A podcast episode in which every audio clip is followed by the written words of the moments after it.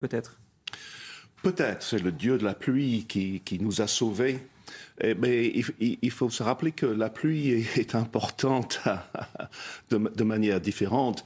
C'est-à-dire que nous sommes aussi euh, dans une période de sécheresse. Et quand la pluie tombe, non seulement ça, euh, ça nous aide avec euh, les incendies, mais il faut essayer de la garder pour l'avenir parce que nous en aurons besoin. Et actuellement, la France n'est pas le pays le plus à la pointe dans la, sauvegarde des eaux de pluie. Donc la pluie nous fait penser à beaucoup de choses en ce moment. William Tay. Bah, la nature fait bien les choses et puis c'est un événement qui est attendu à la fois par les habitants de Gironde, les forces de secours, les pompiers et, toutes les personnes qui participent à l'extinction de cet incendie. Ensuite, après, comme l'a rappelé Jérémy Stubb, la réflexion qu'on doit porter maintenant, c'est qu'avec euh, le dérèglement climatique, c'est comment on va faire en sorte de pouvoir conserver l'eau potable, réfléchir à mettre en place l'économie circulaire, pouvoir euh, lancer un grand plan d'infrastructure sur la question de l'aménagement du territoire et enfin sur la question du stockage de l'eau et le recyclage et la réutilisation de l'eau déjà usée. Je pense que c'est les moments qui sont intéressants et la France a toujours montré qu'elle était capable de se relever des crises et de s'en sortir malgré les guerres, les défaites et les occupations et je pense qu'on s'en relèvera si on apprend de nos erreurs. Et justement, comment, ce dont parle William Tay, comment on améliore, par exemple, les, réserves d'eau, le stockage de l'eau, comment, comment on peut faire aujourd'hui? Mais euh, il y a tout un ensemble de, questions techniques, mais euh, je vous rappelle que en 2016-2018, en région parisienne, on était menacé d'inondations. Euh, on avait trop d'eau. Et aujourd'hui, on est menacé de sécheresse. On n'en a, a pas assez. Donc, euh, euh, il faut essayer d'équilibrer cette situation et puis chercher aussi des modèles dans d'autres pays qui réussissent un peu mieux. même si, par exemple, le Royaume-Uni, qui est un pays de, pluie, mm-hmm. ce n'est pas le meilleur pays pour sauvegarder l'eau qui tombe. Hmm. Et on n'a pas encore assez réfléchi, mais c'est une question scientifique et, technique. Et donc, euh, nous attendons euh, euh, de, l'imagination de, la part non seulement de nos, scientifiques, mais aussi de la part de nos politiques en appuyant ces, ces recherches et démarches. William Tay euh, moi, je pense que ce qui est intéressant déjà d'une part, c'est de mettre en place ce qu'on n'a jamais fait, c'est la question de l'économie circulaire. J'en parlais déjà tout à l'heure, c'est le pouvoir d'en fait réimaginer la question du cycle de vie du produit. En fait, ce qui se passe, c'est que nous, quand on utilise un produit, que ce soit l'eau ou un autre produit, on le jette, mais on n'imagine pas en fait de pouvoir le réutiliser parce que ça paraît aberrant pour une partie des personnes, alors qu'en fait, c'est très utile à la fois pour euh, le climat, la question de l'environnement, mais également la question de l'eau. Notamment, c'est les pays comme l'Espagne et l'Italie en fait qui ont déjà mis ça en place dans la mesure où l'eau déjà utilisée et réutilisé de, à hauteur de 10, voire 15, voire 20% de part de certains pays euh, du Sud. C'est le premier élément. Le deuxième élément, c'est qu'il faut mettre en place un grand plan d'aménagement du territoire parce qu'actuellement, la politique de l'eau est, gérée en fonction de sept grands bassins dans la question métropole, de, de métropole, plus huit bassins supplémentaires sur la question des dom-tom. Est-ce qu'il ne faut pas imaginer en fonction, parce que parfois on aura des sécheresses dans certains territoires, dans certains départements, plus que d'autres, imaginer un aménagement qui soit beaucoup plus national et d'avoir une, interconnexion. Le troisième point que je mettrais, c'est la c'est en fait le maintien en vie de et euh, comment dire le refaire en sorte qu'en fait nos installations sont assez vétustes en fait. Apparemment on perd beaucoup d'eau à cause des installations qui sont pas qui n'ont pas été entretenues. Et donc du coup il faut mettre ça en place. Mais si par cas vous avez un site un, un territoire qui est lié surtout euh, c'est à dire que en fait Paris ou même le Grand Est pourrait venir en secours de, de PACA, par exemple. Mm. Ça, je pense que c'est un point qui est très intéressant. Ensuite, après, il faut imaginer d'autres points comme la question des stockages et, et d'autres, d'autres, d'autres utilisations qui peuvent être mises en place. Je pense que beaucoup de solutions ont déjà été proposées par les professionnels. Et maintenant, souvent, ce qu'on fait en France, c'est qu'on est très bon sur les constats. Maintenant, il suffit de les appliquer pour les mettre en place. On va voir ce, reportage désormais de, de Corentin Brio pour prévenir tout risque de reprise d'incendie sur place en Gironde, notamment, mais pas que. Les pompiers utilisent la tactique de ce que l'on appelle le contre-feu. Regardez. Face aux multiples incendies qui touchent la Gironde, tous les moyens sont bons pour les pompiers pour tenter de stopper l'avancée des flammes, notamment avec une technique, les feux tactiques. Le principe est simple, contenir la propagation d'un incendie en faisant brûler aux abords de celui-ci la végétation qui pourrait prendre feu. Résultat, les flammes arrivées ensuite ne trouvent plus rien pour se nourrir. Une technique efficace, mais qui doit être prise avec précaution. Sur un compte-feu, on l'allume quand on a un feu qui est à une cinquantaine de mètres. Donc il faut aller très très vite. La décision, euh, on ne peut pas trop éviter, quoi, sinon on le fait passer. Durant ces derniers jours, les pompiers ont multiplié ces feux tactiques. Une décision parfois contre nature pour ces soldats du feu. Moi, ça me donne peine J'en ai, ai d'ailleurs pleuré quand il a fallu... Euh, pardon. Euh, moi, c'est mon patrimoine ici. Je, suis propriétaire, mais pas autant que certains. Mais, mais, ça me donne peine de brûler ma forêt. Mais en l'occurrence, ici, c'est le seul moyen. Depuis 2004 et une loi de modernisation de la sécurité civile, cette technique est désormais très codifiée et réglementée. Actuellement, en Gironde, ils sont quatre sur le terrain à être habilités à allumer des feux tactiques. Et conséquence de ces feux, près de 10 000 personnes ont donc été euh, évacuées pour lutter contre d'éventuels pillages. Les gendarmes patrouillent évidemment pour euh, veiller à la sécurité euh, des biens des habitants, mais aussi pour aider au travail des pompiers. Les explications avec Thibault Marcheteau. Dans les rues désertes de cette ville qui a dû être évacuée, cette équipe de gendarmes veille sur les habitations, des proies idéales pour les cambrioleurs. Les, volets sont restés ouverts, mais vraisemblablement il n'y a personne. Euh, c'est traversant, donc on arrive à voir au travers les fenêtres euh, que l'habitation n'est pas occupée. Au-delà de sécuriser les maisons et de veiller aux animaux qui sont restés dans les jardins, les gendarmes prêtent attention au respect des consignes données par les pompiers pour les aider dans la lutte contre les flammes. Demander aux habitants de laisser le portail ouvert, c'est pour que les pompiers puissent se rendre directement au plus près des maisons pour protéger les biens. Euh, dans, la, dans la nuit de, mardi, de mercredi à jeudi, euh, il y avait à peu près un camion de pompiers par habitation sur toutes les habitations qui étaient en bordure de forêt. Le but étant de protéger au maximum euh, les biens. La préfecture a ouvert une cellule d'information ainsi qu'une cellule psychologique pour les quelques 10 000 habitants évacués. Jérémy Stubbs, on salue évidemment le, travail des pompiers depuis plusieurs semaines, mais c'est vrai qu'on ne parle pas énormément du travail des policiers, des gens, surtout des gendarmes dans cette, euh, dans cette zone, euh, dans ce secteur, euh, ben, qui veillent effectivement sur les habitations qui ont été évacuées et qui également aident les pompiers sur place. Oui, oui, tout à fait. L'homme est un loup pour l'homme, donc les gens sont obligés d'évacuer leur maison et d'autres sont susceptibles de venir euh, piller ces maisons en leur absence. Donc euh, euh c'est bien de voir les pompiers et les gendarmes euh, travailler ensemble. Sur la question des, des feux tactiques, c'est une question importante parce qu'une des raisons de la propagation des incendies, c'est l'insuffisance du débroussaillage parce que quand il n'y a pas de végétation, eh bien le feu ne peut pas se propager. Hmm. Et, donc, euh, avec le feu tactique, on est obligé de faire euh, à l'instant même, à l'instant d'un incendie, ce qu'on aurait dû faire en avance, non pas par le feu, mais en débroussaillant. Et euh, nous, savons que dans le, dernier rapport sénatorial sur le, danger des, incendies, on recommande de faire beaucoup plus de hmm. débroussaillage parce que pour sauver la, forêt, il faut en sacrifier une partie. C'est contre-intuitif mais c'est absolument nécessaire. D'ailleurs, euh, selon un des co-auteurs du rapport, euh, Jean, Jean Baxi, sénateur du Var, parfois même les écologistes s'opposent à des mesures qui sauveraient la, forêt parce qu'ils n'aiment pas ce, ce, petit sacrifice de la nature qu'il faut faire. William Tay Je trouve que c'est assez intéressant et c'est assez révélateur de, pourquoi est-ce que les Verts français sont les plus bêtes, les plus bêtes du monde. Ensuite, après, sur la question des, des gendarmes qui veillent, moi je pense qu'il faut saluer euh, l'engagement euh, des pompiers et des gendarmes et de toutes les personnes qui sont intervenues pour, pour éteindre ce méga incendie et, tout ce qui est sur l'accompagnement. Je pense que vous avez raison de faire un sujet, parce qu'au-delà de la question de l'incendie et le travail des sapeurs-pompiers, il y a tout ce qui est aux alentours, la question de l'évacuation, la question de la surveillance des habitations. Euh, la question qu'on doit se poser maintenant, je pense, c'est euh, on a de plus en plus de mal de recruter sur certains métiers, notamment euh, sapeurs-pompiers, policiers, gendarmes. Et donc, du coup, la réflexion qu'on doit se porter, c'est sur les questions matérielles, donc les conditions de travail, les salaires, mais également sur la question immatérielle, parce que ce sont des personnes qui travaillent et qui auraient pu gagner ailleurs en faisant un autre métier et qui étaient beaucoup moins risqués, qui étaient beaucoup moins prenants sur la question de la vie familiale. Et donc, il est important de redonner un cap, de restaurer l'autorité de l'État, de redonner une vision et redonner des perspectives et montrer que leur travail a un sens, surtout parce que l'État fait quelque chose qui est plus important qu'eux et que ces personnes s'engagent sur quelque chose qui est plus fort qu'eux-mêmes, qui est même plus fort que leur profession. Ça s'appelle l'engagement auprès de l'intérêt général. Et je pense qu'il est important de le rappeler. Puisque vous évoquez justement les moyens matériels et humains, notamment des sapeurs-pompiers. Nous avons besoin de nouvelles ressources. Ce sont les responsables de plusieurs fédérations de pompiers qui demandent aujourd'hui plus de moyens dans une tribune signée dans le journal du dimanche ce matin. On va peut-être en voir quelques, quelques extraits.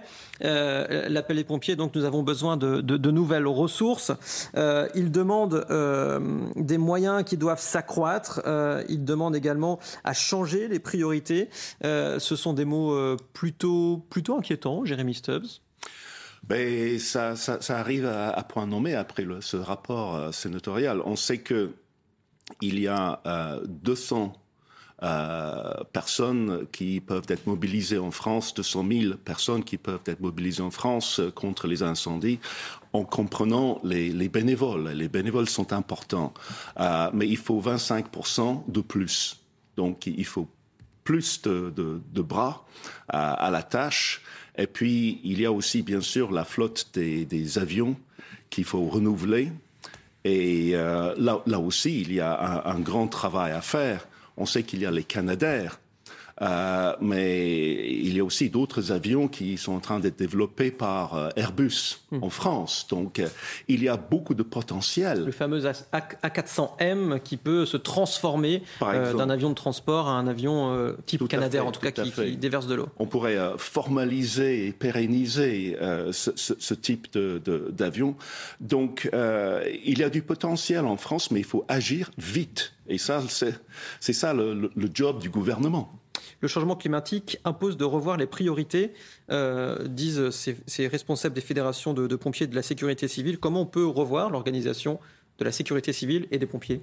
Euh, est-ce que ce sont deux entités d'ailleurs distinctes ou est-ce qu'il faut qu'ils travaillent de... Hmm. ensemble? Ou pas forcément justement je en termes d'organisation je, je, pense qu'ils mettent un élément important, c'est la question de des changements de mode de vie avec le réchauffement climatique. Moi, je préfère parler de dérèglement climatique que de réchauffement climatique.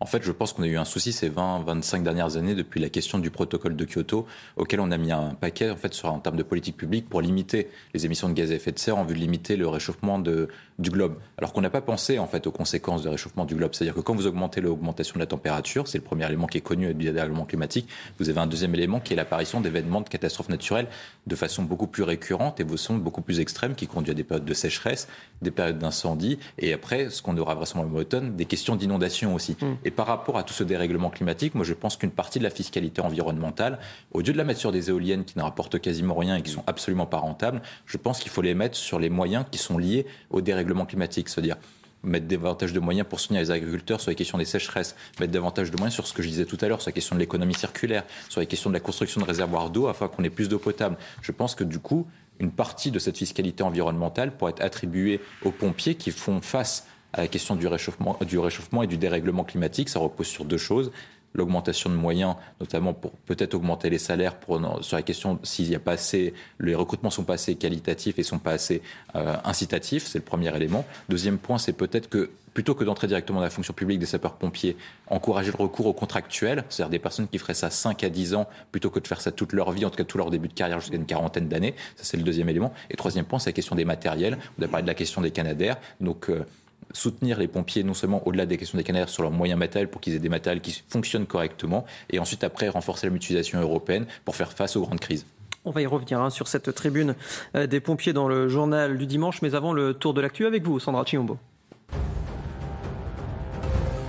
Incendie en forêt de Brocéliande en Bretagne. Au moins 400 hectares ont été ravagés, mais le feu ne progresse plus depuis hier. Selon la préfecture, 300 pompiers des départements bretons et d'autres régions restent mobilisés. Une maison a été détruite à Campénéac.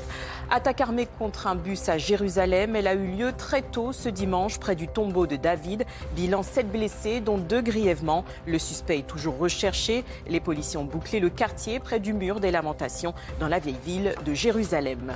Euro de natation, première marseillaise pour Johan Doy Brouard. Le Français est champion d'Europe sur 200 mètres d'eau. Il affiche un chrono de 1 minute 55 secondes et 62 centièmes en finale hier à Rome. Le nageur de 21 ans a battu son propre record de France. Merci Sandra euh, Chiombo. On vous retrouve tout à l'heure pour euh, un prochain tour de, l'actualité. William Tay, vous évoquiez cette taxation et justement les pompiers demandent à revoir la répartition de ce qu'on appelle la taxe spéciale sur les conventions d'assurance, une taxe qui finance notamment les allocations familiales, la Caisse nationale d'assurance maladie ou encore le Conseil national des barreaux. Euh, Jérémy Stubbs, vous pensez que c'est une, bonne idée? Il faut revoir cette taxation, peut-être pour donner plus d'argent justement à la sécurité civile, ou notamment aux pompiers? Tout à fait, tout à fait, parce que comme l'a dit William Tay, euh, désormais le climat euh, se montrera de plus en plus déréglé. Donc il faut que l'État prenne des dispositions pour réagir sur un plan tout à fait pratique. Ça veut dire qu'on va être obligé de, consacrer plus d'argent et plus de moyens à, réagir aux incendies, aux autres et aux, inondations aussi. Euh, et puis tout cela arrive en même temps que nos difficultés à nous chauffer. Donc on est tantôt trop chaud, tantôt trop froid. Et tout le système des, impôts, des taxes et les incitations que ça donne n'est pas adapté à ce nouveau monde. Hmm. Donc on peut introduire quelques mesures pointues qui seraient utiles, mais en fait c'est tout l'ensemble. Euh, on est dans un monde complètement différent de celui dans lequel on était, par exemple, dans les années 60, 70. Euh, le système des, taxations, des taxes, ça, ça remonte euh, assez loin à certains égards. Il faut penser quelque chose de nouveau pour un nouveau monde. Et justement, parce que c'est directement lié, face aux canicules en série cet été et aux chaleurs exceptionnelles, la question de l'urbanisation des villes et de la rénovation des vieux bâtiments est désormais euh, plus que posée. Dans un quartier de Montereau en Seine-et-Marne, les habitants souffrent particulièrement de ces conditions météo. Les immeubles ont été construits dans les années 60. Vous voyez ce reportage sur place de Solène Boulan avec Loïc Tontat. Situé au 18e étage de cette tour, l'appartement de Céline est exposé plein sud. Pendant la canicule, les rayons du soleil s'engouffrent dans toutes les pièces et la chaleur est insupportable pour ces enfants. Ils en ont marre aussi de la chaleur, quoi. Ils savent pas quoi faire. Euh, la journée, euh, je peux pas les sortir parce qu'il fait trop chaud, donc je les laisse à la maison. Et je suis obligée de fermer les volets aussi. Et, et, euh, ils sortent que le soir parce qu'il y a plus de fraîcheur. En vacances tout l'été, le fils de Céline reste cloîtré dans l'appartement. Il reste à l'intérieur, regarde la télé. Il fait trop chaud du coup pas à dormir. Dans son logement, il n'y a presque plus d'isolation. Des carreaux sont cassés, mais Céline ne peut pas les remplacer faute de moyens. Elle a contacté l'Office public de l'habitat sans succès. J'ai envie de partir. J'ai fait une demande de logement, ça va faire un an, j'ai toujours rien en tête. Je suis pas bien ici. D'ici à 5 ans, les vieux immeubles du quartier de Surville sont censés laisser place à de nouveaux bâtiments avec une meilleure isolation thermique. William Tess est directement lié. Il y a urgence également à revoir l'organisation des villes désormais. Oui, il y a trois, il y a trois sujets sur ce point-là, sur la question de comment reconstruire nos, bâtiments. Le, premier point, c'est la, question du parc privé. Sur la question du parc privé, c'est-à-dire que les nouvelles habitations prennent en compte les, les, nouvelles incitations et les nouvelles réglementations pour construire un parc d'habitation plus important. Et donc, je pense dans ce sens-là, la question qui est clé, c'est comment on fait pour produire plus de logements plus rapidement en fait pour renouveler notre stock de logements. Parce qu'actuellement le nombre de logements est, dépend en fait de combien de logements vous bâtissez chaque année pour pouvoir renouveler le nombre de stocks euh, de logements. Et je pense que sur ce plan-là on doit revoir la question de l'attribution des permis de construire et surtout faciliter. Parce que notamment à chaque fois qu'il y a des questions de permis de construire vous avez des questions de recours des questions ensuite après de productivité de temps de travail etc qui nous font en sorte qu'on produit beaucoup trop euh, de façon beaucoup trop lentement en fait la question des logements. Je vais prendre un exemple de comparaison qui est assez marquant. Lorsque la France veut construire par exemple un pont, ça prend par exemple 5, 6, 7, 8 ans. Alors que quand la Chine veut construire un pont de façon endurante, ils le construisent en 8 jours. Et donc on peut pas on peut pas tenir comme ça de façon très longue parce que sur la question du logement se joue aussi d'après la question du prix parce qu'on sait que le prix du logement notamment dans les centres urbains augmente augmente chaque année et donc du coup pour baisser la pression et notamment pour baisser le coût du logement que ce soit le coût du loyer ou le coût de l'habitation, il faudra produire plus de logements pour que le nombre de logements disponibles passe, corresponde au nombre d'offres et puisse matcher, donc du coup, on baisse le prix.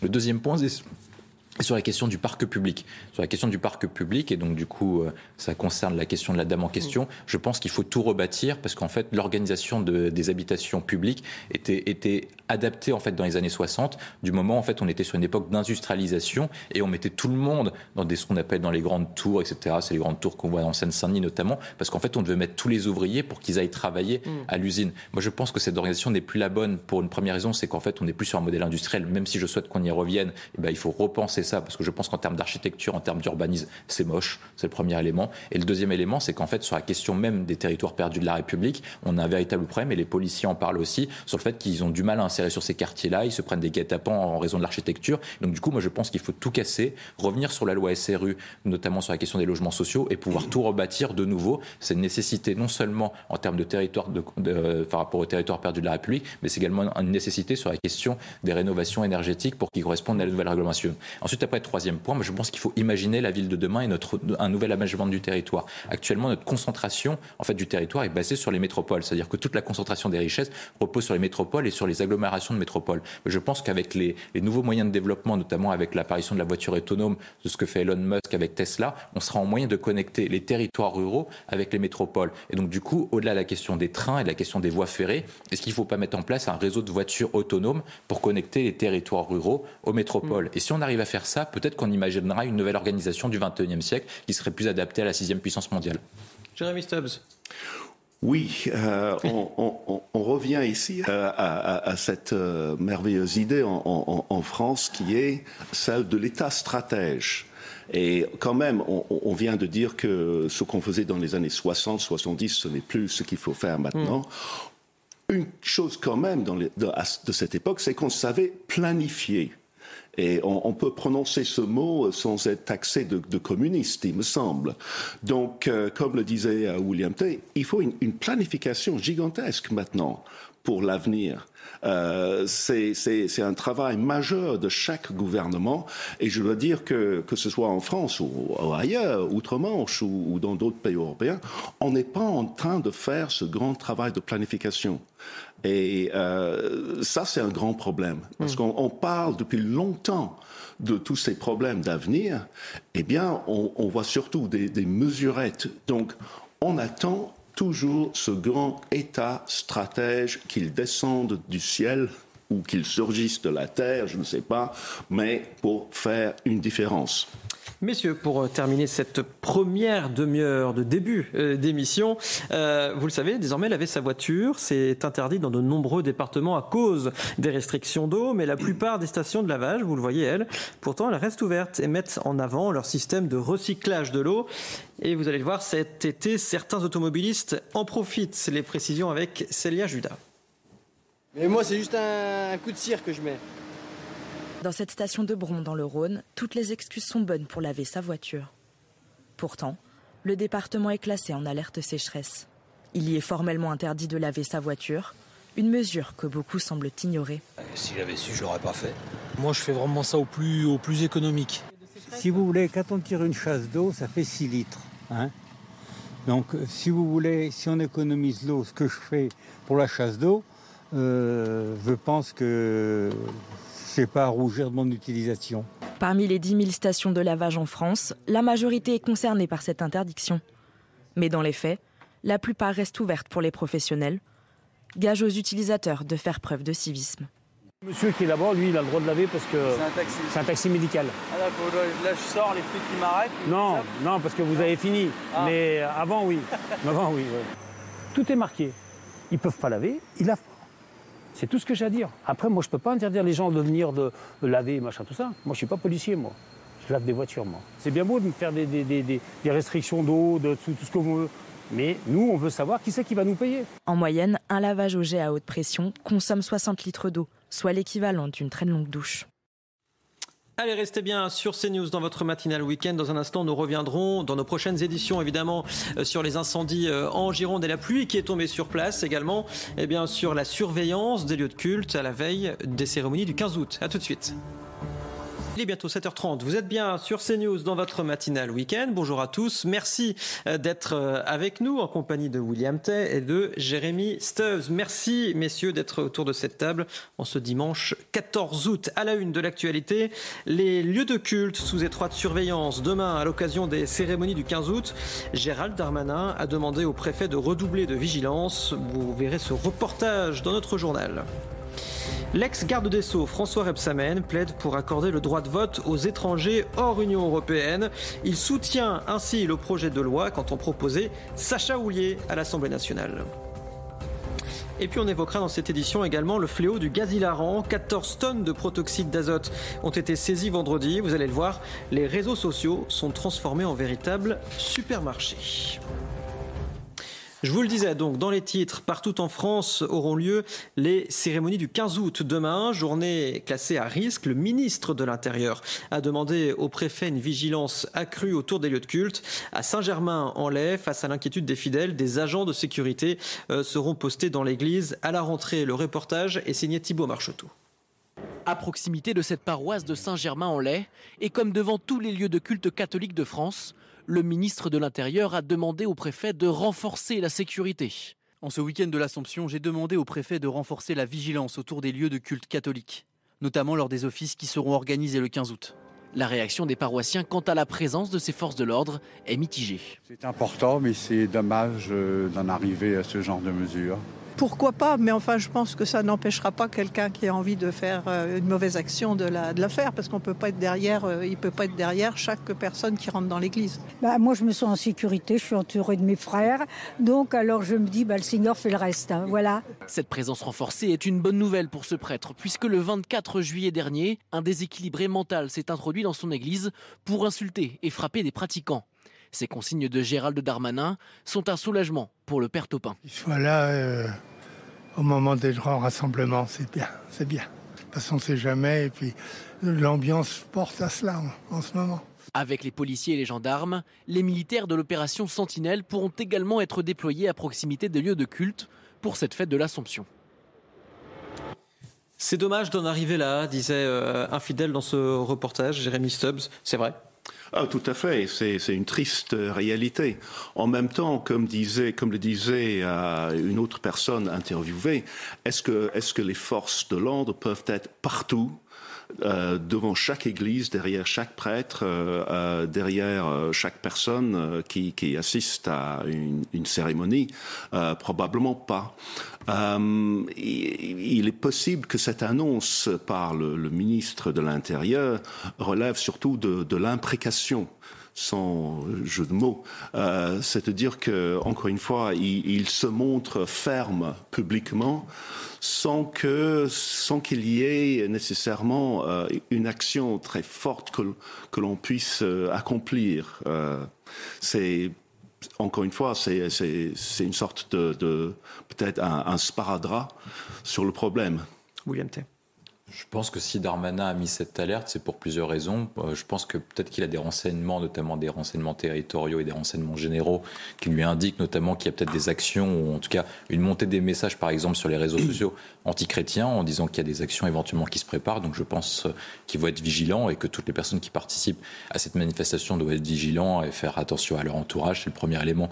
Le deuxième élément, c'est qu'il appelle peut-être, parce qu'il sait que la police nationale n'aura pas les moyens, comme ça a été dit, de mettre euh, des forces de l'ordre devant chaque église. Par contre, Peut-être que si les forces nationales ne peuvent pas le faire, peut-être que les forces municipales peuvent accompagner, peuvent détacher leurs agents pour protéger ces lieux de culte. Parce que malheureusement, ce qui est en train de se passer ces dernières années, c'est qu'on a une montée des actes anti-religieux. On parle souvent de la question de l'antisémitisme à juste titre, notamment des différentes formes d'antisémitisme, mais ce qu'on ne relève pas, c'est que la plus grande augmentation des actes anti-religieux repose principalement sur les actes antichrétiens. Et je pense qu'on ne le dit pas assez parce que malheureusement, les, les catholiques ont toujours eu euh, une cote difficile en France, notamment depuis un siècle siècle l'apparition de la Troisième République.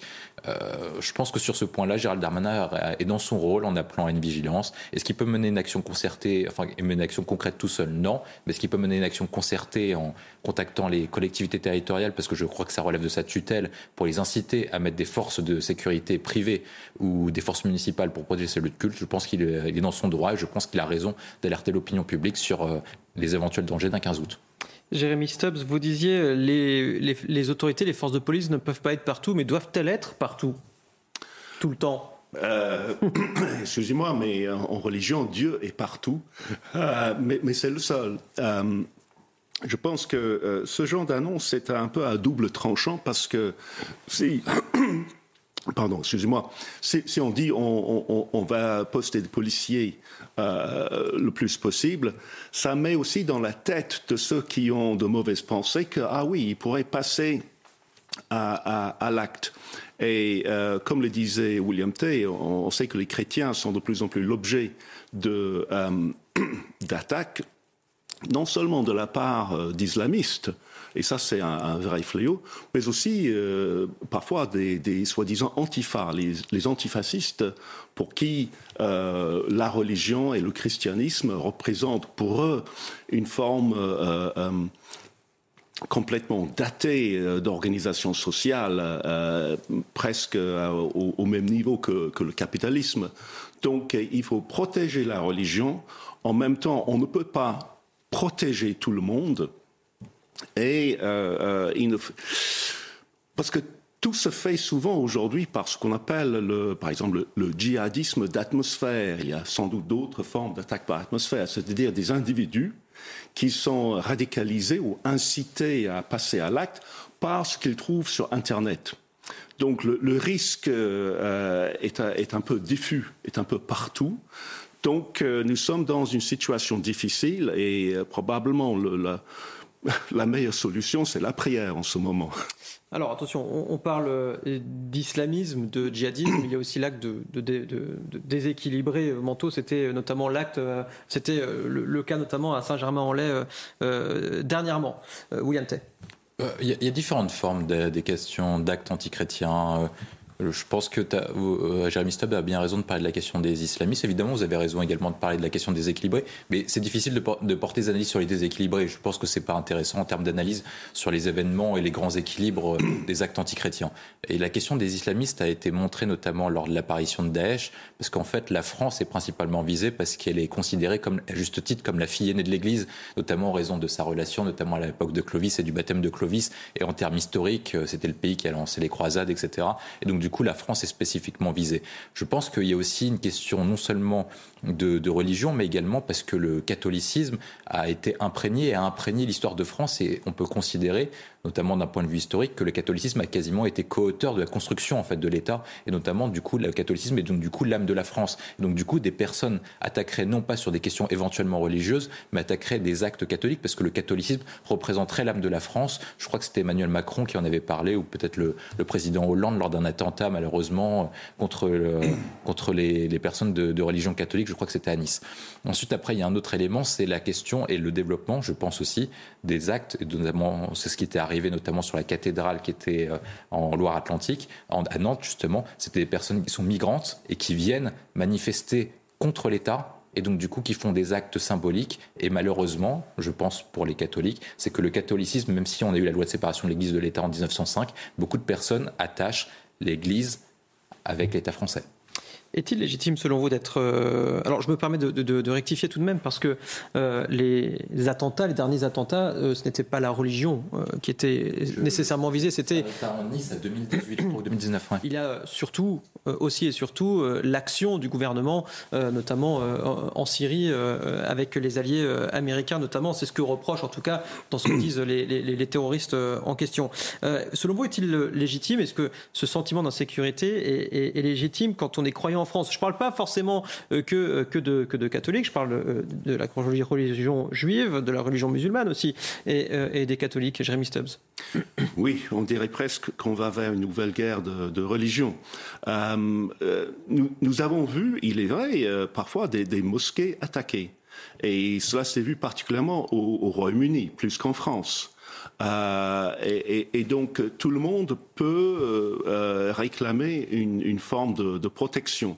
Je pense que ceux qui sont les plus exposés en ce moment, ce sont les juifs à travers l'antisémitisme qu'a évoqué William Tay. Alors là, là c'est la priorité numéro un. Euh, en même temps qu'il y a bien sûr les catholiques et, les musulmans. Mais euh, encore une fois, le problème, c'est qu'il suffit d'un individu, isolé, pour quelque raison que ce soit, qui euh, trouve une incitation sur Internet et passe à l'acte. Et ça, c'est le monde dans lequel euh, nous vivons et il est très difficile de lutter contre ça. On ne peut pas, on l'a dit, on ne peut pas avoir des policiers partout. L'État ne peut pas surveiller tout ce qui passe sur Internet. Donc, nous sommes relativement exposés euh, au, risque. Et euh, il faut surtout espérer que le, vent va tourner et que ce type d'attentat sera un peu moins dans, la culture euh, de notre époque. Le problème, c'est que pour le moment, euh, ça y reste. William Tell. C'est assez compliqué. Euh, en fait, je crois qu'on s'est reposé la question de la protection des lieux de culte au moment des attentats de 2012 pour l'élection présidentielle avec, je crois que c'était Mohamed Denmera, si je ne me trompe pas. Et on s'est posé la question des protections des lieux de culte, notamment des, des, synagogues pour les personnes de confession juive. Et même ça, ça rejoignait un point qu'avait montré Christophe Gus sur la question de la montée de l'antisémitisme vis-à-vis des personnes islam, et islamistes ou de l'islam radical. C'était le premier élément. Ensuite, effectivement, comme l'a rappelé Jamie Stubb, il y avait également des, attaques contre les mosquées et même des attaques contre les églises, comme on l'a rappelé tout à l'heure. Je pense que ce qui est difficile au XXIe siècle, c'est que malgré le monde ouvert, on fait preuve de plus en plus d'intolérance et de manque d'empathie. On a du mal à voir et accepter en fait la différence, à accepter l'autre, alors que c'était le but qui était prononcé par la mondialisation et ce qu'on appelait le vivre ensemble. Je c'est très difficile d'avoir une évolution sur comment ça va se passer. Parce que même quand on prend la religion musulmane et les textes du Coran, le Coran en fait reconnaît les autres religions monothéiques et ça n'empêche pas les islamistes radicaux d'attaquer les autres religions monothéiques. Donc du coup, on arrive sur en fait une forme d'interprétation et c'est pour ça que je parlais de la question de l'intolérance et du manque d'empathie, c'est-à-dire que des personnes deviennent de plus en plus radicalisées. C'est ce que montre le rapport de la CIA Le Monde en 2040, c'est-à-dire que le monde en fait devient de plus en plus radical, c'est-à-dire qu'avant, admettons qu'on avait une altercation, on avait uniquement une altercation verbale. Maintenant, tout de suite, on vient sur des gestes qui sont de plus en plus violents. Et c'est ça qui est très compliqué. C'est est-ce qu'il faut du coup appréhender cette mutation qui devient de plus en plus radicale en, mutant en fait notre état de droit et nos textes de droit pour accompagner cette radicalité, pour avoir des peines de plus en plus dures afin d'avoir un, un, élément dissuasif Est-ce que c'est une réponse éducative ou est-ce que les personnes, ça se repose actuellement sur des facteurs culturels, sur la question de l'éducation, sur la question du cadre familial, ou est-ce que c'est des facteurs qui viennent après, et notamment les personnes en raison d'échecs, etc.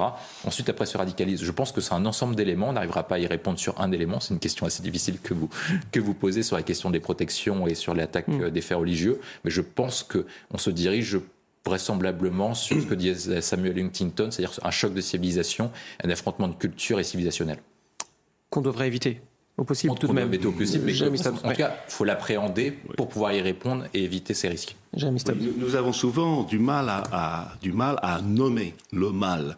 Et rappelons-nous que cette semaine, nous avons commémoré les, les 40 ans de l'attentat de la rue des Rosiers et c'est un attentat clairement euh, antisémite. Il n'y a pas de doute là-dessus. Mais nous n'avons toujours pas vraiment euh, identifié absolument tous les, les, les, coupables. Il y en a quelques-uns qui attendent d'être extradés. Il y en a un qui, qui, euh, est en France, qui attend son procès.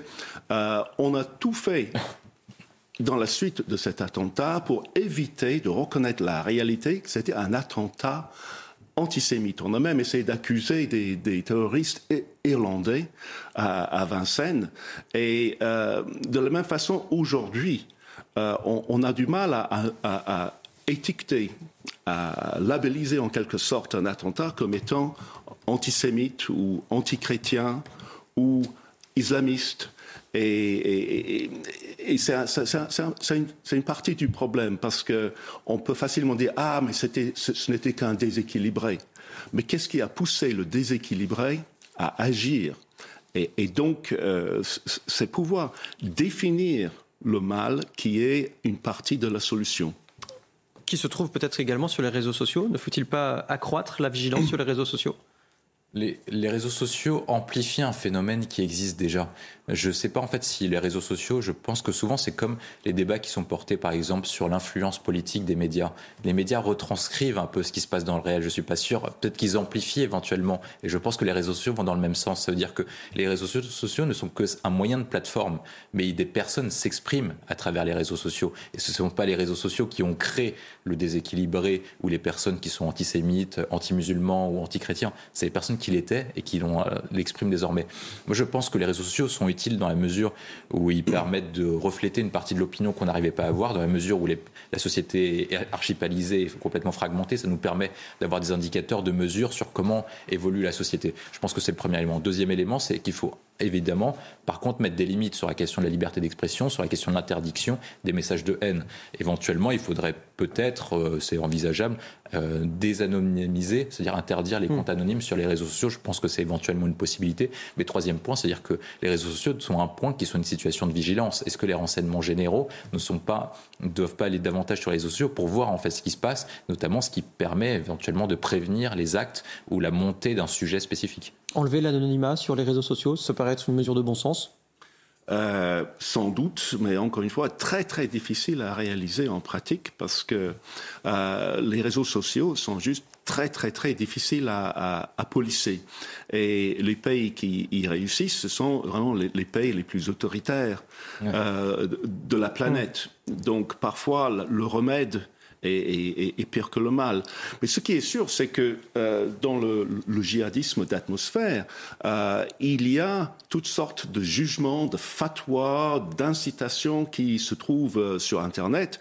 Et celui qui chercherait un prétexte pour commettre un attentat peut trouver facilement ce prétexte. Pas que dans le euh, djihadisme, si je peux me permettre de. Comment? Pas que dans le djihadisme, pas que. Pas que, exactement. Pas que. Donc, euh, euh, William Tay a raison que ce n'est pas Internet ou les réseaux sociaux qui ont créé ces problèmes, mais ils ont certainement amplifié les problèmes.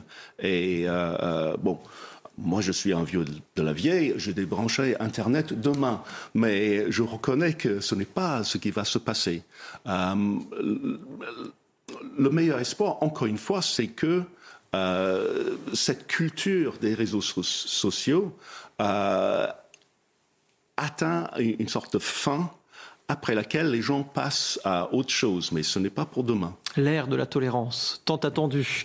Euh, messieurs, vous restez bien autour de, de cette table. Sandra Chiombo, le tour de l'actu, c'est avec vous. Dans le Jura, le feu a repris hier en milieu de journée. Il avait été déclaré fixé le matin même. 150 hectares supplémentaires ont été réduits en cendres, soit plus de 800 hectares au total depuis mardi dans le département. Près de 300 pompiers sont toujours sur les lieux. Le suspect dans l'attaque de Salman Rushdie poursuivi pour tentative de meurtre. Il a été présenté hier soir à un juge de l'État de New York. Adi Matar a plaidé non coupable des chefs d'accusation. Il reste maintenu en détention et comparaîtra une nouvelle fois le 19 août prochain. Gary Hunt, favori du championnat d'Europe de plongeon de haut vol. Le néo-français a remporté la quatrième manche hier à Oslo. Il s'était lancé d'une plateforme de 30 mètres. Elle a été construite pour l'occasion depuis le sommet de l'Opéra. Hunt a devancé l'Italien Desrosé avec près de 445 points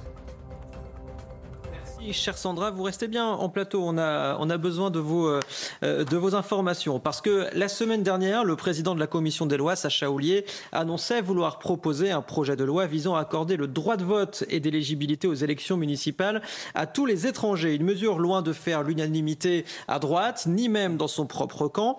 Euh, en revanche, à gauche, c'est plutôt bien accueilli. Aujourd'hui, l'ancien garde des Sceaux, François Rebsamen, en fait la promotion dans le journal du dimanche.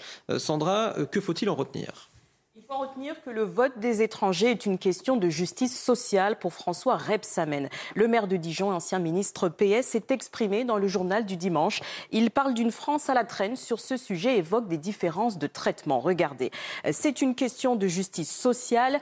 Les ressortissants communautaires peuvent participer aux scrutins municipaux. Il poursuit pourquoi les uns et pas les autres, sauf à faire preuve de rejet, voire de racisme vis-à-vis de certains de nos euh, concitoyens. François Rebsamen rêve d'une nouvelle citoyenneté de résidence en permettant à tous les étrangers qui vivent sur notre sol en situation régulière de choisir le maire de la commune où ils résident depuis plus de cinq ans. On invente une nouvelle citoyenneté de résidence. Selon lui, cette proposition est un moyen de rendre hommage à ceux qui se sont sentis délaissés par l'État et sa vie citoyenne. Ce serait une forme de reconnaissance, notamment pour tous ces jeunes qui voient leurs parents écartés de la vie démocratique. L'ancien président du groupe socialiste au Sénat la reprise d'un texte adopté par l'Assemblée nationale et le Sénat en 2011. Ce que la gauche n'a pas eu le courage de faire sous François Hollande, elle peut le faire à présent. Enfin, il balaye l'inquiétude de la création de listes communautaires. À trop attendre, on ne fait rien. La République n'a rien à craindre quand elle est forte et sûre d'elle-même vis-à-vis des religions, si tant est qu'elle respecte nos lois. Merci, chère Sandra, pour, euh, pour tous ces détails. Jérémy Stubbs, qu'en pensez-vous? Euh, on voit que les anciens socialistes ont besoin d'exister aujourd'hui. Donc, euh, il lance des, euh, des, des, projets pareils. Ça, cela n'a pas du tout d'avenir, surtout pas en France, je pense. Et je parle moi-même en tant qu'étranger désormais non européen. Euh, D'abord, euh, ça va provoquer, je pense, euh, des mouvements euh, de, de, séparatisme culturel parce que nous savons qu'il y a des, des, des, des communautés d'étrangers qui sont concentrées dans euh, certaines euh, banlieues des, des, grandes villes. Ce n'est pas de leur faute, euh, ça, ça c'est clair.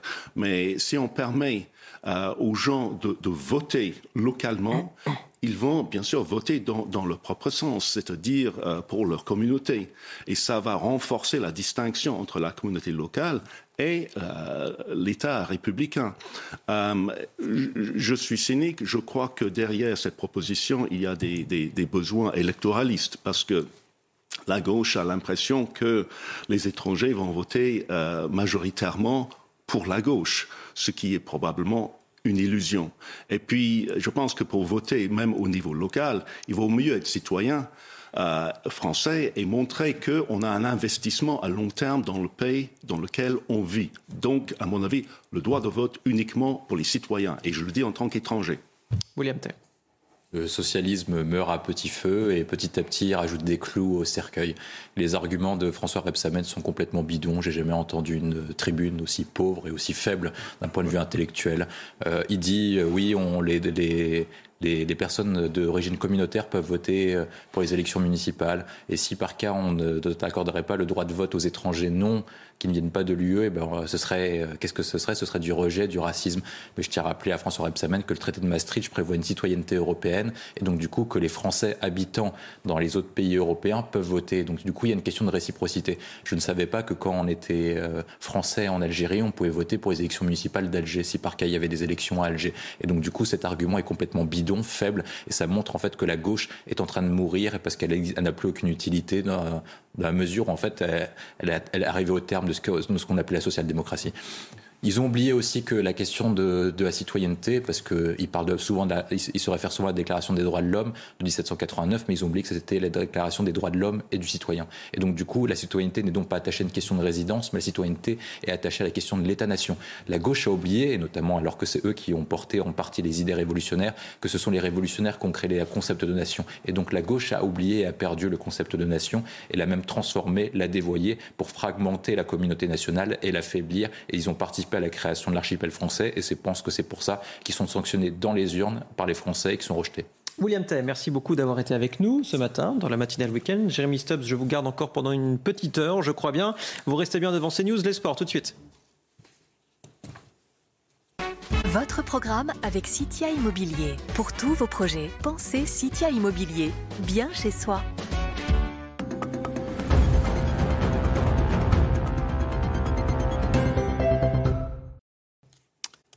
Allez, on commence avec la victoire du PSG 5-2 hier soir face à Montpellier. Et vous allez le voir, malgré un penalty raté pour Mbappé, repoussé par le gardien de Montpellier en début de match, à la 39e minute, le Français accélère et centre fort. Sacco se trompe et marque contre son camp.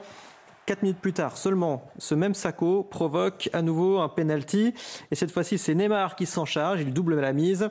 Au retour des vestiaires, Neymar, le Brésilien, s'offre un doublé de la tête que l'on va voir tout de suite.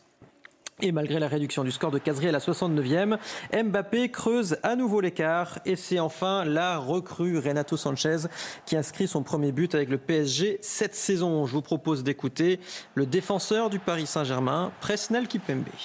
On espérait faire un, faire un clean sheet ouais, ce soir. Le ouais. plus important, c'était de, de, voilà, de, de, continuer sur notre lancée, de ne pas prendre de but. Et malheureusement, on en encaisse deux. Après, ce sont, sont, sur des détails forcément. Et voilà, on, on, est dessus quand même malgré la, malgré la victoire. Mais, euh, mais voilà, pour, pour gagner les matchs, il faut, faut bien défendre et il faut, faut surtout essayer de ne pas encaisser des buts. Et, et, voilà, le plus important, ça reste la victoire. Et voilà, on est tous, on est tous très contents. Un peu plus tôt hier, Monaco et Rennes ont fait match nul, un partout, euh, réduit rapidement à 10. Monaco rate l'ouverture du score sur penalty grâce un certain Steve Mandanda. En seconde période, c'est on voit le, penalty hein, repoussé par Steve Mandanda. C'est en seconde période que ça s'accélère. Gaëtan Laborde ouvre le score pour Rennes juste avant l'heure de jeu. Rennes pousse mais n'arrive pas à profiter de sa supériorité numérique. Et puis, c'est en fin de match. Mbolo profite d'une erreur de Mandanda, cette fois-ci, pour, euh, pour égaliser. On en restera là pour ce match entre ces deux candidats à l'Europe. On écoute l'entraîneur monégasque après la rencontre.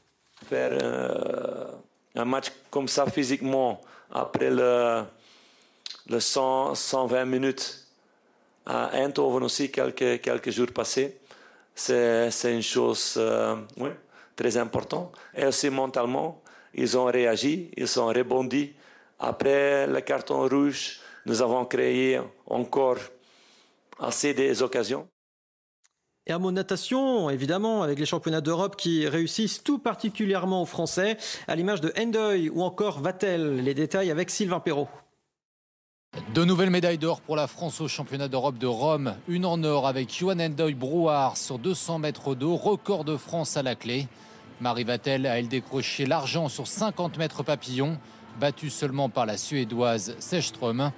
La grosse perf de la journée est venue de David Popovici, le Roumain de 17 ans a battu le record du monde du 100 mètres nage libre, détenu depuis 2009 par César Cielo. C'était votre programme avec Citia Immobilier. Pour tous vos projets, pensez Citia Immobilier, bien chez soi. Allez, restez bien en direct sur CNews dans votre matinale week-end. On revient tout de suite. On ira notamment en Gironde faire le point sur la situation en Gironde où la pluie est tombée cette nuit. À tout de suite matinale week-end. Bonjour à tous, bon réveil. Si vous vous réveillez devant notre antenne, Jérémy Stubbs, vous êtes en notre compagnie ce matin, directeur adjoint de la rédaction de Causeur, et nous accueillons sur ce plateau Denis Deschamps. Bonjour, merci d'être avec nous, conférencier en géopolitique. À la une de l'actualité de ce dimanche 14 août, la pluie qui est enfin tombée en Gironde cette nuit, néanmoins accompagnée de quelques orages. On sera sur place avec Inès Alicane pour faire le point sur la situation. Tous les voyants sont au rouge. Les responsables des sapeurs-pompiers et de la sécurité civile tirent la sonnette d'alarme dans le journal du dimanche aujourd'hui. Ils réclament notamment plus de moyens humains et matériels. Puis nous irons dans le quartier de Surville à Montereau avec les fortes chaleurs cet été. Les habitants vivent un enfer. Les immeubles construits dans les années 60 sont de véritables passoires thermiques. Et je vous le disais, justement, dans les titres, les pompiers en Gironde ont donc reçu une aide non négligeable cette nuit. Une pluie assez abondante est tombée dans le secteur de la Teste de Bûche. Inès Alicane, vous êtes avec Olivier Gangloff sur place. Quelle est la situation ce matin? Eh bien Vincent, on peut dire que l'atmosphère elle est plus détendue au sein des pompiers. Alors il a plu cette nuit, vous l'avez dit, il y a eu aussi des orages, les températures elles ont largement baissé, mais attention, hein, ce n'est pas suffisant puisque la prudence elle est toujours de mise. Ça n'empêche que les sols eh bien, sont encore chauds. La difficulté, c'est ce qu'il faut comprendre, c'est qu'il faut creuser, noyer les sols pour éviter tout départ de feu puisque ce feu il est toujours actif. Alors les consignes ont été données aux pompiers qui doivent continuer de s'occuper de ces lisières aujourd'hui, faire travailler les bulldozers et les agriculteurs aussi sont venus prêter main forte aux pompiers pour nettoyer ces lisières puisque des fumerons sont ressortis des sols.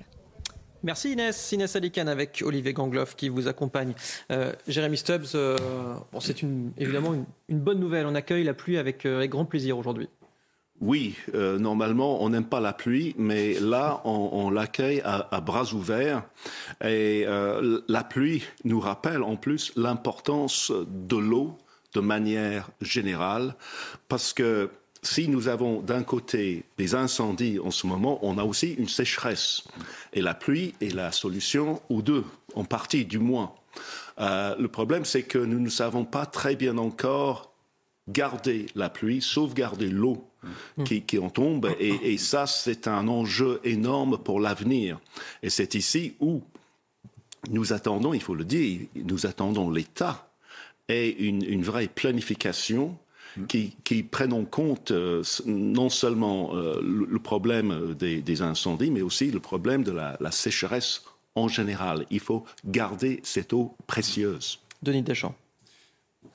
Eh bien, notre État doit faire de la planification, mais il aurait pu aussi faire de l'anticipation, parce qu'on a bien vu qu'il y a de plus en plus d'accidents climatiques, et effectivement, l'eau, euh, l'eau est une, ça va devenir en fait la denrée la plus précieuse du 21e siècle. Euh, vous parliez effectivement de, de, de, comment la retenir. Euh, il y a des pays qui ont eu des plans justement pour faire des retenues d'eau pour l'agriculture, pour, pour tout un tas de choses comme ça, pour par exemple faire des réservoirs d'eau potable pour les à-coups. Hein, on, en a parlé euh, longuement sur la Corse, la Haute-Corse, qui, euh, qui est à quelques jours maintenant de, stock, hein, seulement quelques jours.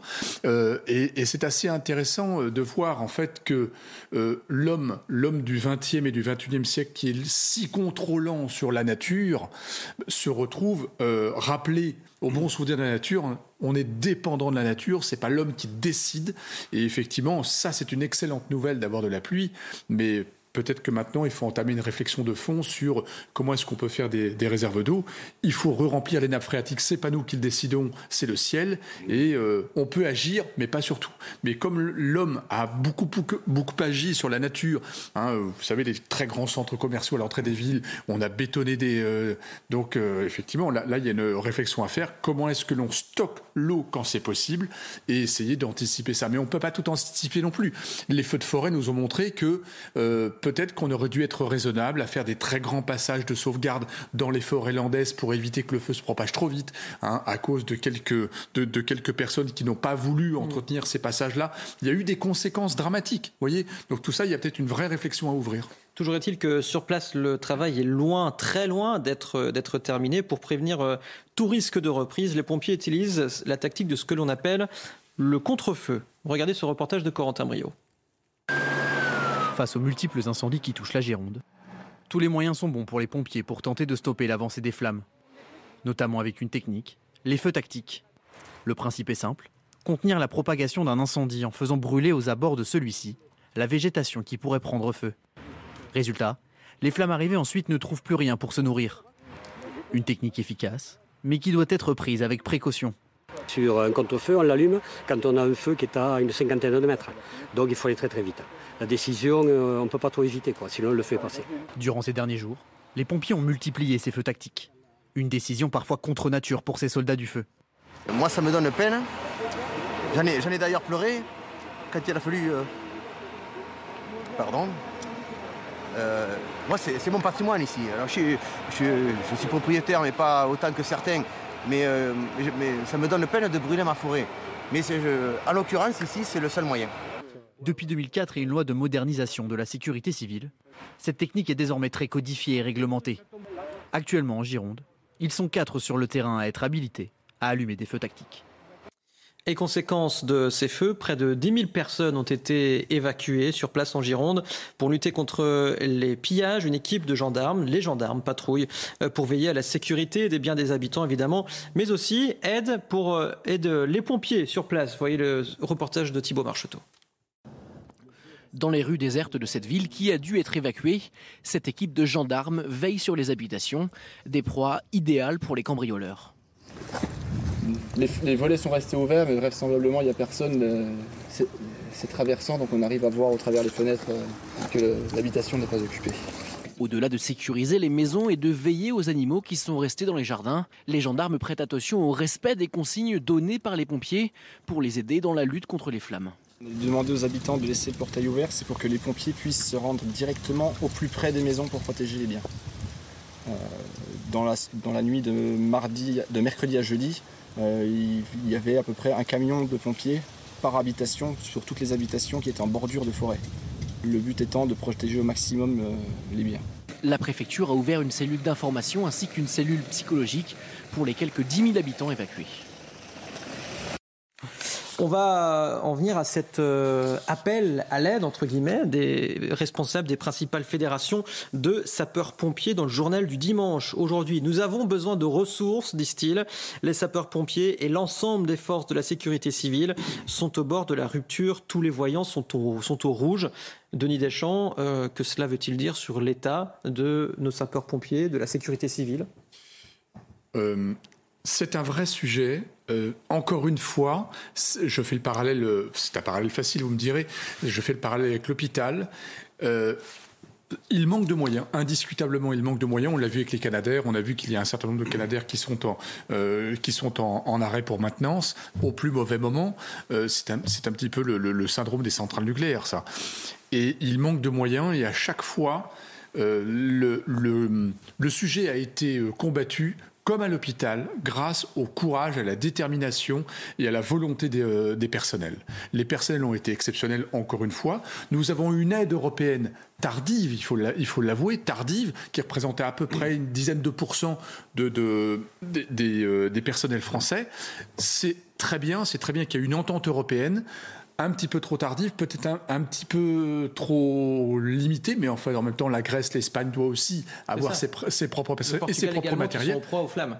Exactement. Euh, mais effectivement, maintenant, il faut ouvrir une réflexion. On est dans un, dans un phénomène majeur, historique. Je crois qu'on est à plus de 4 fois ou 5 fois le, le, nombre d'hectares brûlés euh, par rapport à la moyenne. 3 fois, fois. Euh, j'ai lu des, des ça Reste exceptionnel. Ça reste exceptionnel. Et, là, je pense qu'il faut, il faut effectivement ouvrir une vraie, vraie réflexion et sur le matériel, et sur les moyens humains, et sur les moyens, justement, de ne plus, que ça ne recommence plus entre les forêts privées et les forêts publiques. Les forêts privées, peut-être les contraindre aussi à, à faire des passages, à ne hmm. pas avoir des bois trop proches de, la, proche de la route aussi. Là, il y a des choses à travailler. Jérémy Stubbs. Oui, euh, il est évident qu'il y a un manque de moyens. Euh, la réflexion est, déjà ouverte euh, grâce à ce rapport récent du Sénat sur les, risques d'incendie. là, il y a trois aspects qu'on peut retenir tout de suite. D'abord, c'est le manque de personnel. Alors apparemment, nous avons 200 000 personne, je dis personne, parce qu'il y a non seulement des pompiers professionnels, mais aussi des bénévoles. Il y en a 200 000 potentiellement en France euh, capables de, combattre le feu. Il faut 50 euh, 000 de plus, selon le rapport. Et il faut que ces personnes soient formées, pardon, et aussi, là où c'est euh, pertinent, libérées par leur employeur mmh. pour ces tâches. Donc ça, c'est un premier élément. Deuxième élément, c'est euh, la, flotte d'avions. Euh, comme on l'a entendu, beaucoup des Canadaires sont cloués au sol pour des réparations. Euh, quand on dit Canadair, ça veut dire que c'est fabriqué, c'est canadien. Mais il y a des avions potentiellement en France. Airbus a adapté un 400M, il me semble, c'est ça. il y a d'autres projets. là, il faut de la technologie. Et on l'a en France. Troisième élément, le débroussaillage. C'est-à-dire qu'il faut sacrifier une partie de ce qu'on appelle la biomasse, la végétation, pour préserver le reste. Mm. Et selon ce rapport des sénateurs, on ne le fait pas assez. Quand on utilise le contre-feu, on improvise en fait le débroussaillage au milieu de l'incendie. Il vaudrait mieux l'anticiper en enlevant euh, cette végétation à l'avance on ne le fait pas assez. Et d'ailleurs, ça incombe souvent à des propriétaires privés qui ne le font pas. Il faut les inciter hmm. à le faire plus. Les inciter ou les forcer? Ça, c'est la, grande question. Mais en fait, euh, la proposition pour le moment, c'est de, réduire le terrain, la, taille du terrain euh, qui a cette obligation de hmm. débroussailler pour que plus de propriétaires soient obligés ou forcés légalement à le faire. Et il faut que ce soit entretenu d'ailleurs, hmm. très régulièrement. Parce qu'il y avait des passages qui n'étaient pas entretenus non plus. Denis Deschamps, vous évoquiez tout à l'heure le personnel médical. Est-ce que vous craignez aujourd'hui un effet comme l'effet Covid sur le personnel médical On sort tous les jours euh, à 20h euh, les applaudir. Euh, et au final, on se rend compte que les choses n'ont pas réellement changé à l'hôpital, voire même se sont peut-être un petit peu aggravées. Chacun, chacun jugera par, par soi-même. Est-ce que vous craignez la même chose pour les pompiers? Alors, le corps des pompiers est très différent du corps des, euh, des, soignants. Euh, le, les, pompiers, ce sont des gens de, que l'on croise tous les jours, en fait. Euh, dans nos communes, ce sont des gens qui travaillent pour la plupart, parce que les petites communes n'ont pas de pompiers mmh. professionnels. Ce sont des gens qu'on côtoie tous les jours. On connaît leurs employeurs également. Mmh. ils font un, boulot extraordinaire. Ils ne font pas que la lutte contre l'incendie. Attention, hein, là, là, ils sont très visibles. Ils sont en première, en, front page, mais ils sont pas, ils sont pas, c'est pas leur seule mission il faut trouver des vocations. C'est pas si évident que ça pour les pompiers volontaires. Euh, il faut aussi des moyens. N'oublions pas aussi qu'il faut du matériel pour l'exercice de leurs fonctions. Et les matériels sont lourds, ils sont coûteux. Euh, ce ne sont pas des, des, matériels qui sont faits en grande série, donc ils sont forcément coûteux. Et effectivement, nous avons plein de trésors en France, dont notre forêt. Et il faut aussi que les communes puissent puissent s'équiper. Attention, les communes à côté de ces forêts-là sont pas automatiquement des très grosses communes avec des très gros moyens. Mmh. C'est là où l'État doit remplir son rôle, absolument. Donc c'est pour ça qu'il faut une réflexion nationale et pas locale, parce que les petites communes n'ont pas les moyens.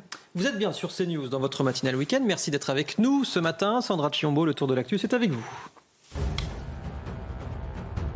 Le Conseil constitutionnel rappelle à l'État ses devoirs en matière d'environnement. Selon lui, l'urgence d'une crise ne doit pas justifier des mesures aggravant le réchauffement climatique. Vendredi, les sages ont émis des réserves sur le volet énergie du projet de loi sur le pouvoir d'achat. Les pompiers face aux effets du changement climatique, ils souhaitent plus de moyens. Au centre des débats, le financement des services d'incendie et de secours. Ils demandent à l'État de revoir la répartition de cette taxe supportée par les assurances. La Russie dénonce l'attaque de la centrale hydroélectrique de Kakovka. Elle se situe à 60 km de Kherson. Euh, trois des six turbines seraient toujours hors service. Un point à proximité a également été endommagé. Hier, la télévision russe a montré ces images de ce qu'elle considère être les conséquences d'une frappe ukrainienne. Merci, chère Sandra. L'armée de l'armée française sera-t-elle à la hauteur en cas de conflit de haute intensité? Interrogés par la commission de défense de l'Assemblée nationale, les chefs d'état-major ont pointé du doigt le manque de moyens dans l'armée et le matériel obsolète. Les détails avec Solène Boulan. En plein conflit ukrainien, les chefs d'état-major de l'armée française tirent la sonnette d'alarme. Devant la commission de la défense de l'Assemblée nationale en juillet, ils ont détaillé les lacunes dont souffre le modèle militaire français. Manque de moyens, besoins matériels, les militaires ont appelé le gouvernement à revoir à la hausse le budget de la défense alloué dans le cadre de la loi de programmation militaire dont Emmanuel Macron a promis une réévaluation. Selon les militaires, leurs équipements sont encore trop peu nombreux et surtout vétustes. Auditionné le 13 juillet, le plus haut gradé français s'est exprimé sur les capacités françaises à mener un conflit de haute intensité. Notre capacité à être une force expéditionnaire ne nous rend pas instantanément aptes à conduire une guerre de haute intensité. Le changement d'échelle et le recouvrement des capacités que nous avons éclipsées sont des défis. Le gouvernement promet en 2023 une augmentation du budget de la défense de 3 milliards d'euros, soit 44 milliards d'euros au total. Général Bruno Clermont, bonjour à vous. Merci d'avoir accepté notre invitation euh, ce matin. Vous êtes général de corps aérien en deuxième euh, section. Euh, question assez, assez vague, assez large. Je vous laisse le choix de la réponse. L'armée française serait-elle à la hauteur en cas de conflit de haute intensité? Oui, Vincent, bonjour. je crois ce, que, ce, qui a été dit par le chef d'état-major des armées et qui a été également répété par chacun des chefs d'état-major d'armée, c'est-à-dire le chef d'état-major de l'armée de l'air, de la marine et de l'armée de terre, c'est pas une nouveauté. En fait, ils le disent depuis plusieurs années. La différence aujourd'hui, c'est qu'ils le disent dans le contexte de la guerre en Ukraine, où les Français se rendent compte que euh, la possibilité d'une guerre est revenue en Europe, et donc euh, se pose la question légitime de savoir si on est prêt à mener une guerre de haute intensité. C'est quoi une guerre de haute intensité? C'est à la fois une guerre de haute et de longue intensité. C'est une guerre dans laquelle vous allez avoir beaucoup d'attrition. Attrition, ça veut dire destruction de matériel côté ami, côté ennemi, euh, des avions, des chars, de l'artillerie. Et également, vous allez avoir beaucoup de pertes d'hommes civils et militaires. Une guerre de haute intensité, c'est la plupart du temps une guerre de conquête de territoire. Donc on est dans une guerre dans laquelle euh, ben, celui qui est attaqué euh, essaie de survivre par rapport à celui qui l'attaque. Donc ça, c'est un contexte qu'on avait totalement oublié depuis 30 ans, puisque c'était grosso modo le contexte de la guerre froide des années 90. Général Bruno Clermont, sur quoi il faut mettre la priorité aujourd'hui Sur les moyens humains, les moyens matériels, les munitions S'il fallait choisir? Bah, il faut revenir, il faut peut-être faire un petit retour en arrière, là, revenir en 1990, à la fin de la guerre froide. À la fin de la guerre froide, le budget de la défense de la France était à peu près un peu plus de 3% du, produit intérieur brut. On avait euh, du produit intérieur brut. Nous avions une armée de 500 000 hommes. Nous avions 600 euh, avions de combat, à peu près un millier de chars, euh, un grand nombre de pièces d'artillerie, 25 euh, frégates, euh, donc bâtiments de rang 1. Aujourd'hui, 30 ans après, on a à peu près le tiers de tout ça. On a le tiers de tout ça parce qu'en réalité, il, s'est passé deux choses. Euh, d'abord, on a baissé la garde partant du principe qu'il n'y aurait plus de guerre et qu'on n'avait plus besoin d'une défense importante. Et, surtout, en parallèle, on a mené des guerres asymétriques. Des guerres asymétriques qui ont commencé avec l'Afghanistan, mais également on continue à les conduire actuellement en Irak, on les conduit en Afrique, qui nous ont, ont amené à faire un choix d'armée différent, qui était une armée asymétrique, qui devait mener des combats contre de mobilité, des capacités expéditionnaires contre des forces qui étaient euh, très peu équipées militairement. Donc l'effort, il est colossal à, franchir. Ce qui m'inquiète aujourd'hui, c'est que, et je, me félicite, je pense que tous les généraux se félicitent de la de l'augmentation de la loi de programmation militaire, hein, celle de 2019-2025, euh, qui a fait passer, qui va faire passer le budget de la défense en gros de 30 milliards à 50 milliards en 5 ans. Mais 50 milliards, c'est très insuffisant. Parce que les 50 milliards, en réalité, il faut, d'abord que ça rattrape tous les manquements et toutes les lois de déprogrammation militaire qu'on a subies pendant 30 ans euh, selon le, principe des dividendes de la paix. Donc c'est à la fois tout ce retard à rattraper et toute cette modernisation à enclencher dans un contexte dans lequel vous n'avez plus maintenant trois domaines qui sont terre, air, mer, vous avez cinq domaines. Vous avez terre, air, mer, cyber et spatial. Et c'est dans ces trois domaines que les, que les combats vont être menés. Donc l'effort budgétaire, je pense, est colossal. Et aujourd'hui, euh, malheureusement, on est très loin. On va parler de chiffres. Hein. Et le seul chiffre que je vais donner, c'est les fameux 50 milliards. Mais sur les 50 milliards, il faut, il faut par exemple prendre en tête que c'est, compliqué. Enfin, moi, j'ai pas fait de budget dans les armées, mais je connais bien les budgétaires des armées. Euh, un, milliard, un, euro, 10 euros, 100 euros, c'est jamais gagné. Sur les 50 milliards, il y a 7 milliards qui seront prélevés pour financer les opérations extérieures. Hmm. Et ces 7 milliards, ils sont financés par la défense, alors qu'ils devraient être financés par un collectif euh, interministériel. Donc déjà, vous voyez, les, chiffres sont intéressants, mais les chiffres ne sont pas suffisants. Je rappelle aussi un point qui est important pour que les gens comprennent bien. La France a des responsabilités particulières. Nous sommes membres permanents du Conseil de sécurité. Et à ce titre-là, d'ailleurs, nous assumons cette responsabilité, puisque nous sommes, après les États-Unis, le pays le plus engagé dans les opérations. On a un paradoxe, on a baissé les budgets depuis 30 ans, on a monté le nombre d'opérations extérieures, des opérations extérieures qui vont de la haute intensité à la basse intensité. Mais par exemple, la guerre de 1991, la guerre de Golfe de 1991, c'était une vraie guerre de haute intensité dans laquelle on s'est rendu compte que notre modèle d'armée de l'époque, qui était le modèle d'armée euh, de la guerre froide, n'était pas, pas, adapté à ce type d'opération. Donc il y a vraiment un besoin de remettre à plat euh, hmm.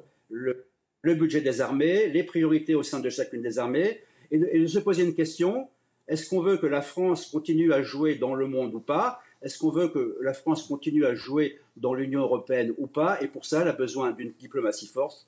Et une diplomatie forte a besoin d'un outil militaire fort. Et on n'en est pas là. Bruno Clermont, vous restez euh, avec nous hein, pour les quelques minutes euh, qui nous restent. Denis Deschamps, votre réaction face à ce que dit Bruno Clermont et ce qu'ont dit les, les, chefs d'état-major? Alors, le général Clermont a, abordé euh, plusieurs sujets qui sont très très intéressants. D'abord, merci à lui de nous avoir expliqué ce qu'est une guerre de haute intensité. Euh, on a justement, il a, évoqué le passage de la guerre froide à l'après-guerre froide. Euh, effectivement, notre notre outil a été euh, fortement réduit et on pensait que tout allait bien dans le meilleur des mondes puisque le, bloc soviétique était, était dissous et qu'on serait tranquille pendant pendant des décennies, des décennies. Seulement 80 ans après le plus jamais ça, nous avons de nouveau une guerre sur notre sol européen. Donc là, stupeur. Ensuite, euh, au niveau des budgets, effectivement, euh, les budgets, le général l'a parfaitement bien euh, mentionné, nous avons un retard à combler, c'est ce que font les, les Allemands, par exemple, avec une énorme enveloppe de 100 milliards d'euros, d'ailleurs, dans laquelle ils ont attribué une partie du budget pour acheter du matériel américain, des F-35, alors qu'on aurait, on, pourrait développer une technologie européenne. donc là, il y a un phénomène de rattrapage que nous, nous ne faisons pas. Et effectivement, les 50 milliards, déjà au départ, sont insuffisants. Mais en plus, et merci au général Clermont de l'avoir notifié, parce que là aussi, il faut le dire au grand public, là-dedans, il y a aussi une partie du budget qui part pour les opérations extérieures. C'est très bien pour la France, pour l'image de la France, pour aller euh, euh, sur des théâtres extérieurs. Mais euh, malgré tout, notre armée, c'est 7 milliards dont elle ne dispose pas. Vous voyez, donc il n'y a pas de rattrapage et en plus, il y a une partie du budget qui s'en va ailleurs. Et dernier point, c'est qu'effectivement, effectivement, euh, jusqu'à maintenant, on était trop habitué à des guerres qu'on appelle asymétriques, c'est-à-dire par exemple, on va, euh, on va bombarder en Afghanistan avec des drones, on n'envoie plus de troupes au sol euh, dans, dans, des vieilles guerres, c'est-à-dire des vieilles sales guerres qu'on a comme à l'heure actuelle en mm. Ukraine avec des, avec des armements, des, des, des morts civiles. On était trop habitué à cette guerre asymétrique et on voit bien que les tensions reviennent, on voit bien la détermination de Poutine en face sur cette conquête de territoire. Ça faisait très longtemps qu'on n'avait pas eu de conquête de territoire en Europe. Et bien maintenant, il va falloir repenser le modèle armé. Et, là aussi, on a un énorme travail devant nous à faire, européen ou pas européen, avec ou sans l'OTAN, avec ou sans les États-Unis. Jérémy Stubbs. Euh, je pense que plus que jamais, la France aura un rôle important à jouer sur le, le plan international. Il est peu probable que la France mène une guerre de haute intensité seule, mais plutôt avec des alliés. Et c'est là où il y a un, un mot-clé que s'il est toujours là, le général peut-être pourrait nous expliquer, c'est la fameuse interopérabilité, c'est-à-dire la manière dont les forces de la France vont hmm. pouvoir s'engager aux côtés des forces d'autres pays, notamment les forces britanniques, qui, soit dit en passant, sont en bien pire état que les forces françaises en ce moment. Hmm. Mais c'est une armée assez équivalente à l'armée française. On, oui. a, on a des projets communs sur les sous-marins, sur les porte-avions. Absolument. Mais effectivement, vous avez eu aussi en, en Grande-Bretagne des budgets énormément rabotés au oui. fur et à mesure des années, puisqu'on pensait qu'il n'y aurait plus y avoir de guerre, et on se retrouve dans des situations catastrophiques. Et le budget est prévu pour baisser encore. Euh, Bruno Clermont, euh, faut-il privilégier aujourd'hui la, la quantité ou la qualité? Une bonne question, Vincent. Et c'est la question que les états-majors vont se poser. Euh, il est évident qu'il faut trouver un compromis entre la rusticité des équipements et, leur niveau de performance. Et de ce point de vue-là, la guerre en Ukraine, euh, et c'est triste à dire, mais c'est un formidable, laboratoire de, ce que pourrait être la guerre de demain, en tout cas la guerre telle que les Occidentaux euh, l'envisagent, parce que le monde est devenu dangereux, je pense que tout le monde l'a compris. On a non seulement la Russie et ses ambitions, mais on a surtout l'ombre portée de la Chine, euh, qui, elle aussi, des ambitions mondiales et qui a décidé d'un affrontement avec les États-Unis. Donc la question euh, de la technologie contre la masse est importante. Je crois qu'on va avoir, et ça a été mentionné, les armées françaises vont avoir un grand écart à réaliser pendant les prochaines années, un grand écart entre la poursuite de guerres asymétriques.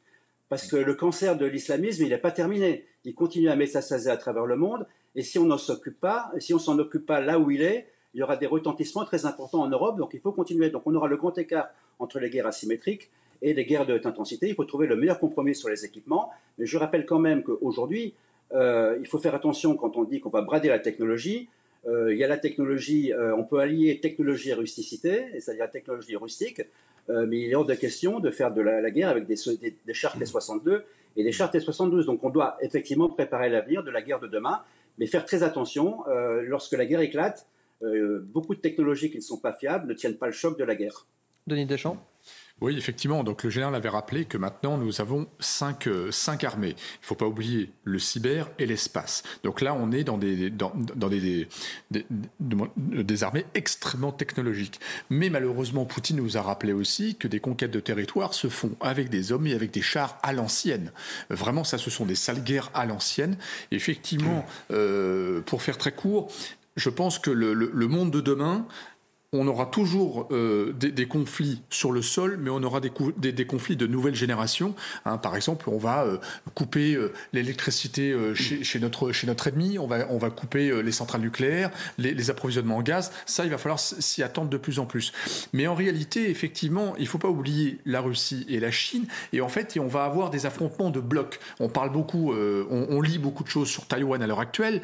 il va y avoir des conflits de blocs. Et effectivement, la France existe et existera demain indiscutablement, comme, les, comme les, la Grande-Bretagne aussi, qui a, qui a, toujours été une, une, une grande nation euh, dans le monde. Mais par contre, il va falloir s'allier. Et s'allier, on ne sait pas bien faire. Mmh. L'OTAN, c'est une chose. L'OTAN, on essaie de le ressusciter. Vous vous souvenez, après, euh, le, la, la, mort cérébrale de l'OTAN, là, est en train d'être ressuscitée, d'ailleurs, avec l'impulsion de Trump. Mais on ne sait pas bien s'unir en France. On a toutes les technos que l'on veut en France. Et la France est un des pays les plus technologiques pour ça. Il n'y a pas que les canons César. Hein. Il y a aussi euh, les sous-marins nucléaires nucléaire lanceur d'engins. Il, y a vraiment beaucoup de choses passionnantes. Mais il faut s'allier avec, avec tous les Européens, les Allemands parce qu'ils reviennent dans la course, les Suédois, les Espagnols, les Portugais, les Italiens aussi qui ont beaucoup de techno. Et ça, on ne sait pas faire du tout, malheureusement. Et donc, c'est l'OTAN et les Américains qui en profitent. Bruno Clermont, merci beaucoup d'avoir accepté notre invitation ce dimanche 14 août. Passez euh, une bonne fin de week-end, cher Bruno Clermont. Vous restez bien devant votre télévision. On revient tout de suite dans votre matinale. CNews dans votre matinale week-end en compagnie de Jérémy Stubbs et de Denis Deschamps. À la une de ce dimanche 14 août, les lieux de culte sous étroite surveillance demain à l'occasion des cérémonies du 15 août. Gérald Darmanin a demandé au préfet de redoubler de vigilance. Reportage dans ce journal. L'ex-garde des Sceaux, François Rebsamen, plaide pour accorder le droit de vote aux étrangers hors Union européenne.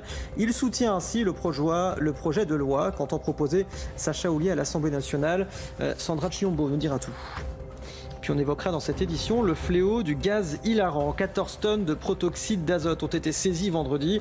Et vous allez le voir, les réseaux sociaux sont transformés en véritables supermarchés.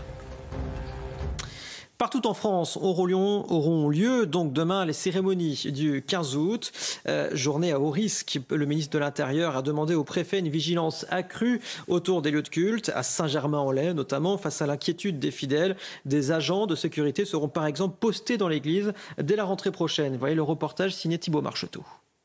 À proximité de cette paroisse de Saint-Germain-en-Laye, et comme devant tous les lieux de culte catholiques de France, le ministre de l'Intérieur a demandé au préfet de renforcer la sécurité. En ce week-end de l'Assomption, j'ai demandé au préfet de renforcer la vigilance autour des lieux de culte catholiques, notamment lors des offices qui seront organisés le 15 août. La réaction des paroissiens quant à la présence de ces forces de l'ordre est mitigée. C'est important, mais c'est dommage euh, d'en arriver à ce genre de mesures pourquoi pas, mais enfin je pense que ça n'empêchera pas quelqu'un qui a envie de faire euh, une mauvaise action de la, de la faire, parce qu'on peut pas être derrière, euh, il peut pas être derrière chaque personne qui rentre dans l'église. Bah, moi je me sens en sécurité, je suis entourée de mes frères, donc alors je me dis bah, le Seigneur fait le reste, hein, voilà. Cette présence renforcée est une bonne nouvelle pour ce prêtre, puisque le 24 juillet dernier, un déséquilibré mental s'est introduit dans son église pour insulter et frapper des pratiquants. Ces consignes de Gérald Darmanin sont un soulagement pour le père Topin. Il soit là euh, au moment des grands rassemblements, c'est bien, c'est bien. De toute façon, on ne sait jamais, et puis l'ambiance porte à cela en, ce moment. Avec les policiers et les gendarmes, les militaires de l'opération Sentinelle pourront également être déployés à proximité des lieux de culte pour cette fête de l'Assomption. Denis Deschamps, à juste titre, un fidèle qui disait euh, c'est dommage d'en arriver là, c'est vrai. Oui, tout à fait, ouais, tout à fait. Euh, là aussi, nous sommes une démocratie libre euh, où le, vivre ensemble se passe euh, extrêmement bien en règle générale. Et maintenant, on est obligé d'être vigilant pour des pour des événements importants, des événements comme des concerts hein, au Bataclan, comme des événements religieux. C'est quand même une fête religieuse très importante pour les pour les chrétiens. Et alors, l'État est là, hein, indiscutablement le, ministère, le ministre de, de, l'Intérieur euh, a déployé des forces, ce qui est très très bien. Ça rassure, ça montre qu'il est vigilant. Euh, il est probablement au courant euh, d'un certain nombre de menaces que nous, nous, ne savons pas. Mais effectivement, la dame disait tout à l'heure, quelqu'un qui est très déterminé, il est très déterminé. Hmm. Jeremy Stubbs. Oui, oui, oui, oui. Ce qui est intéressant, c'est de, comparer avec le Royaume-Uni parce que là, il y a eu des, des attentats, disons-le, islamistes mais jamais contre une église ou un prêtre là-bas. C'est vraiment en France que les prêtres et les fidèles catholiques ont fait l'objet de, ces attaques. Euh, et on, peut se demander pourquoi. Sans doute parce que euh, euh, il y a une haine particulière contre la France. Mais le vrai danger, le vrai danger, euh, et que ce soit le djihadisme ou d'autres formes de, terrorisme, c'est dans euh, ce que Gilles Capel a appelé l'atmosphère. C'est-à-dire qu'il y a tellement d'incitations sur Internet à passer à l'acte qu'il y a des individus déséquilibrés ou non qui passent à l'acte. On vient d'avoir le, voir l'exemple de Salman Rushdie euh, de l'autre côté de l'Atlantique. Il a survécu à des menaces de mort pendant 33 ans. Et c'est, d'après les éléments qu'on a, probablement le, djihadisme d'atmosphère qui a eu raison de lui. Et euh, c'est c'est cette forme de, terrorisme-là qu'il faut euh, craindre. Euh, mettre des policiers là, c'est un très bon symbole. Je doute que ce soit suffisant. Denis Deschamps, euh, faut-il faut renforcer la vigilance sur les réseaux sociaux, justement? Est-ce que c'est même faisable? Alors, toute la question est là. Effectivement, le, nouveau déploiement de, comment dire, de, de conviction et sur les réseaux sociaux euh, c'est très compliqué parce que c'est tellement diffus, c'est tellement énorme à surveiller. Comment voulez-vous euh, avoir suffisamment de, personnel de la gendarmerie ou de la police pour surveiller tout ça? Je reviens juste un point effectivement sur la France. La France a une position un peu particulière, c'est que elle est la plus active après les États-Unis à l'ONU justement pour des déploiements de peacekeeping operation. Hein, euh, donc ça c'est très très bien, mais en même temps ça donne aussi un signal à d'autres pays totalitaires ou non démocratiques ou démocratures hein, que quelque part, nous aussi, on fait la promotion des démocraties et de la liberté à notre façon à nous. Hein. nous avons une très très longue histoire de la diplomatie, comme les Anglais d'ailleurs. Hein. Euh, on, a, contrairement aux Américains, qui eux, ils vont de manière un petit peu plus, un peu moins subtile, disons, et un petit peu plus brutale sur le terrain en imposant leurs intérêts et leurs vues. Hein. Euh, ils veulent imposer la démocratie à tout le monde, avec talent d'ailleurs en Irak ou en Afghanistan. Mais nous, en tout cas, on a une longue, euh, on, a, une longue, comment dire, euh, histoire de la diplomatie, et c'est notre moyen à nous de convaincre un certain nombre de peuples de grandir et d'adopter la démocratie pour que tout le monde puisse participer à se vivre ensemble sur leur territoire. Maintenant, effectivement, vous n'êtes pas à l'abri de quelques déséquilibrés. Et Internet, et, justement, ça correspond avec l'atmosphère que vous, que, vous décriviez. Internet est le terreau parfait pour ça, pour des gens qui sont hors société, associables, qui se cherchent. Et il y a tout un tas de, de, sites qui vont très facilement les convaincre parce que dans leur tête, ça leur donne une référence, ça leur donne un certain nombre de certitudes, de la reconnaissance. Et 33 ans après, ça donne encore des drames. Euh, oui, c'est intéressant parce que nous parlons beaucoup de cet imam qui doit être un jour expulsé de la France, mais son influence principale, c'est sur les réseaux sociaux. Et on a vu le genre de messages euh, qu'il a postés dans le passé et qu'il prétend ne plus poster, mais qui est vraiment apte à, pousser les gens à agir. Et en, plus d'être la fille aînée de l'Église, la France est détestée pour la laïcité. Et euh, on, voit bien que euh, tous, ces éléments font malheureusement de la France une cible hmm. de choix. Donc, euh, en ce sens-là, d'accord, le, ministre de l'Intérieur a raison d'alerter sur ce, danger, mais c'est un travail de longue haleine. Et ce n'est pas l'expulsion non plus de, l'imam qui va tout changer, même si c'est un, un, symbole important. Et, et, nous, en France, on a euh, effectivement, vous le dites, alors on porte ça fait partie des, non pas des paradoxes, mais des spécificités françaises. Effectivement, euh, euh, on tient à cette laïcité, mais on tient aussi à nos racines. Hein. ça fait mille ans que nous sommes chrétiens, mais avec cela, j'allais pas dire malgré cela, mais avec cela, euh, c'est une terre d'accueil. On a toujours été une terre d'accueil. Il faut regarder sur le temps long. La France s'est faite avec les Espagnols, avec les Italiens, avec les migrations. On, est tous de s'en mêler de toute façon. Donc euh, c'est vrai que dans le temps court, ça, bouscule beaucoup les esprits. Mais dans le temps long, on est tous de s'en mêler.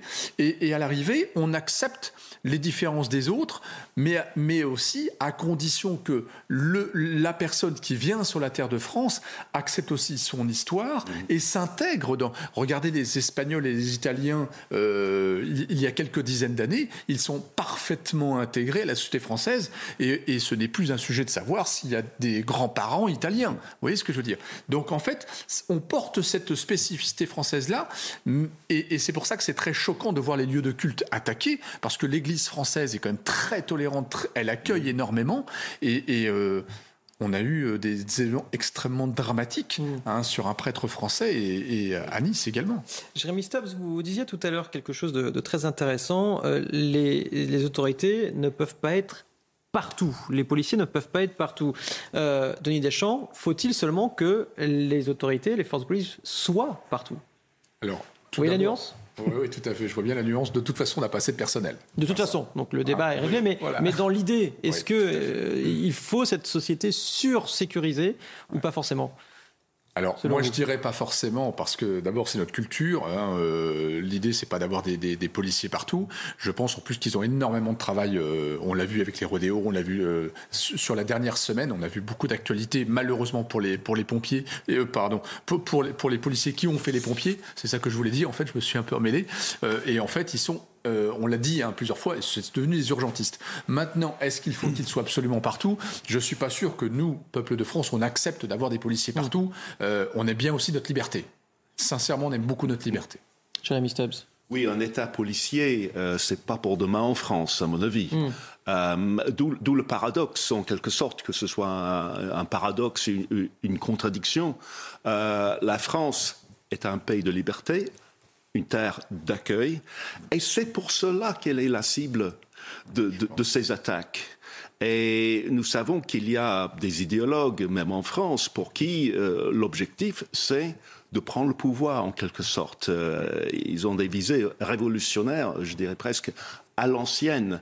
Alors il faut que nous nous protégions, mais en même temps, pas au prix de la liberté que nous essayons de protéger.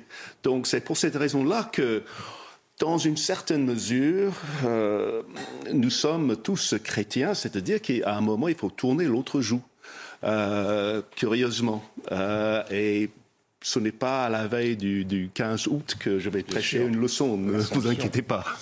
Messieurs, puisqu'on parle de, de, sécurité, dans la nuit de, de, vendredi à samedi, un véhicule de police a été visé par des tirs de mortier, a été caillassé à Sevran. Euh, on voit les, les images, hein, un policier a été blessé par un éclat de verre, notamment le 6 août dernier. Une attaque similaire avait visé également les forces de l'ordre, mais aussi euh, les pompiers. Je vous propose d'écouter le secrétaire départemental de l'unité SGP Police on peut parler de, véritables tentatives d'homicide parce que quand vous voyez les photos des véhicules euh, de police, euh, l'état dans lequel elles finissent, euh, notamment sur les deux dernières attaques, vous voyez les, vitres qui sont protégées par des films. la protection arrive à sa limite. Ça veut dire que les individus sont véritablement déterminé à, s'en prendre physiquement à des policiers. Et on peut même se poser la question de savoir si euh, euh, ils cherchent pas le but ultime, c'est ne pas d'atteindre la vie d'un de, de, nos collègues. Denis Deschamps, faut-il que les personnes qui attaquent les policiers, euh, en fait, comment rééquilibrer un petit peu le, rapport de force? Faut-il que l'uniforme fasse peur ou faut-il qu'il soit respecté? Ben, toute la question est là. Euh, tout d'abord, ça montre un manque de moyens et un manque de personnel sur le terrain de la sécurité. Deuxième élément, on voit bien clairement la lente dérive depuis une trentaine d'années de la banalisation de la violence clairement la banalisation de la violence. Vous avez vu des faits comme ça, on en voit très souvent maintenant, mmh. et la télévision nous les relaie pour que la population soit au courant. Mmh. Euh, les, les policiers vous le diront, c'est tous les jours. Bon. Euh, et attention, il y a des vraies intentions de nuire, pour rester poli, hein, clairement. Cette banalisation de la violence, il y a plusieurs facteurs. Il y a le fait que euh, la police étant en sous-effectif globalement sur tout le territoire, elle se sent maintenant impuissante, c'est-à-dire qu'elle est obligée de faire de l'urgentisme au, lieu de faire plutôt du, lien avec la population. Il y a aussi le fait que euh, les, comment dire, les délinquants se retrouvent très très vite dehors, voire pas condamnés, voire condamnés à des, à des peines extrêmement mineures. Et là, ça soulève aussi en dérivée seconde la problématique de la justice qui manque cruellement de moyens. Mais quand je dis cruellement, c'est comme la police. C'est qu'on devrait, euh, on devrait augmenter de au moins 50% leur budget pour qu'ils commencent à être à l'aise. Et puis, troisième élément, il ne faut pas oublier aussi le facteur euh, de certains, pas tous, attention, il ne faut pas généraliser, de certains jeux de vidéo, d'Internet, où là, on voit la banalisation de la violence qui fait que petite goutte par petite goutte, au bout de 10 ou 15 ans, ça nous donne ça. Mmh. Jérémy Stubbs. Oui, tout à fait. Euh, là aussi, il faut dire que la police euh, outre-Manche a, dans une grande mesure, les mêmes problèmes. Mais il n'y a pas autant d'attaques euh, pareilles en France. C'est presque une spécialité des guet-apens et des attaques de commissariat. C'est incroyable. On, se croirait dans une, guerre civile. On disait tout à l'heure, on ne veut pas d'un État policier. Ça, c'est sûr. Qu'est-ce qui nous protège d'un État policier? Eh bien, c'est une police qui est respectée est aimé et qui est capable de faire son travail euh, dans une, euh, avec, avec, une certaine sérénité, on peut dire. Qui voudrait être un policier aujourd'hui dans l'état actuel des choses? Mm. je, je, me rappelle une expression intéressante de M. Sarkozy dans le temps. Il disait il faut un plan martial pour les banlieues, n'est-ce pas? Et ça n'a jamais eu lieu parce qu'il y a eu la, la, la crise. Mais il faut, à, à mon avis, un mini plan martial quand même pour la police et la gendarmerie, pour les forces de l'ordre, parce que l'État non seulement de leur matériel, de leur personnel, mais aussi de leur morale est terrible. Il faut que l'État montre on est vraiment avec vous. Et ce n'est pas l'arrivée mm. du ministre de l'Intérieur en disant je, je, je, je vous soutiens 100% euh, mm. qui change tout ça. Je vois avec quelle malice il a, il a relevé euh, quelques, euh, quelques effets déclaratifs de nos, de nos ministres, mais vous avez raison, vous avez parfaitement raison. On a eu énormément de ministres de l'Intérieur puissants, forts, qui ont annoncé des choses, mais derrière, il n'y avait pas l'action. Et, effectivement, c'est intéressant ce que vous disiez, il faut le respect, mais il faut aussi la crainte. S'il n'y a pas de crainte, ça nous donne ça. Il est 8h46, le rappel de l'actu avec vous, Sandra Chiombo. Ce 15 août, les catholiques fêtent l'Assomption. Vous le disiez, à cette occasion, les lieux de culte seront sous haute surveillance. Demain, Gérald Darmanin souligne la persistance du risque terroriste. Les militaires de l'opération Sentinelle pourront également être déployés. Nouveau tir sur la centrale nucléaire de Saporidja hier. Kiev et Moscou s'accusent mutuellement. Occupée par la Russie, elle est visée depuis une semaine. L'une des frappes a endommagé une unité de pompage, une autre la destruction partielle du service d'incendie responsable de la sécurité du site. En Chine, l'acupuncture, c'est aussi pour les animaux. Les vétérinaires leur plantent de fines aiguilles dans le dos et les pattes. La méthode séduit davantage de maîtres. Principale motivation, les bienfaits de la médecine traditionnelle. Ils souhaitent offrir à leurs animaux un traitement avec moins d'effets secondaires.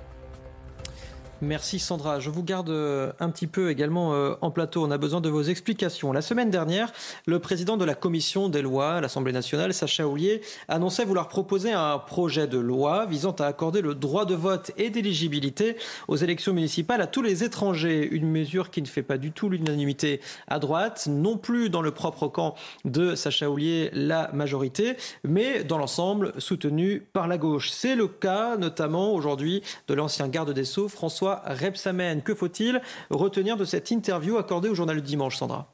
Le vote pour les élections municipales est une question de justice sociale pour François Rebsamen. Le maire de Dijon et ancien ministre PS s'est exprimé dans le journal du dimanche. Il parle d'une France à la traîne sur ce sujet, évoque une différence de traitement. Regardez, c'est une question de justice sociale. Les ressortissants communautaires peuvent participer aux scrutins municipaux. Il poursuit pourquoi les uns et pas les autres, sauf à faire preuve de rejet, voire de racisme vis-à-vis -vis de certains de nos euh, concitoyens.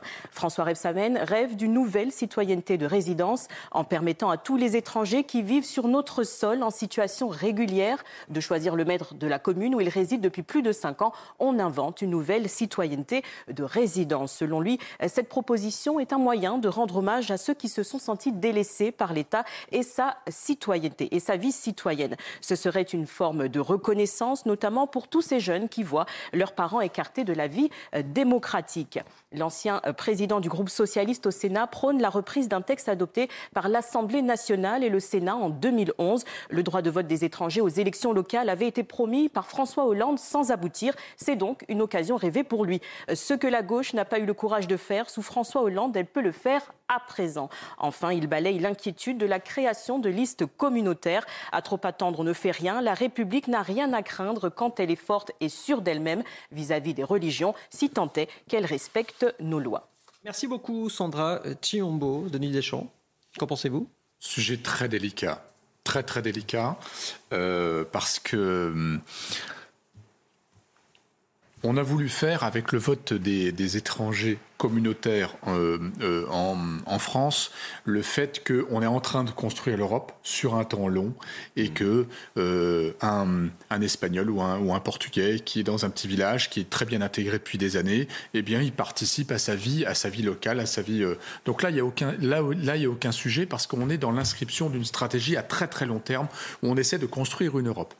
Maintenant, pour les, les, les, habitants non communautaires, c'est un peu plus délicat parce que on le le voit, en ce moment, on a des réfugiés, des, réfugiés de guerre, et s'ils veulent s'installer en France, est-ce qu'ils auraient le droit de voter ou pas voter, et, dans quelles conditions? Ça, c'est très très compliqué parce que vous allez avoir, on a une sorte, pas, tout à fait, mais une sorte de droit du sol. On, est l'habitant euh, d'un village de France euh, depuis une, deux ou trois générations. On vote, on participe.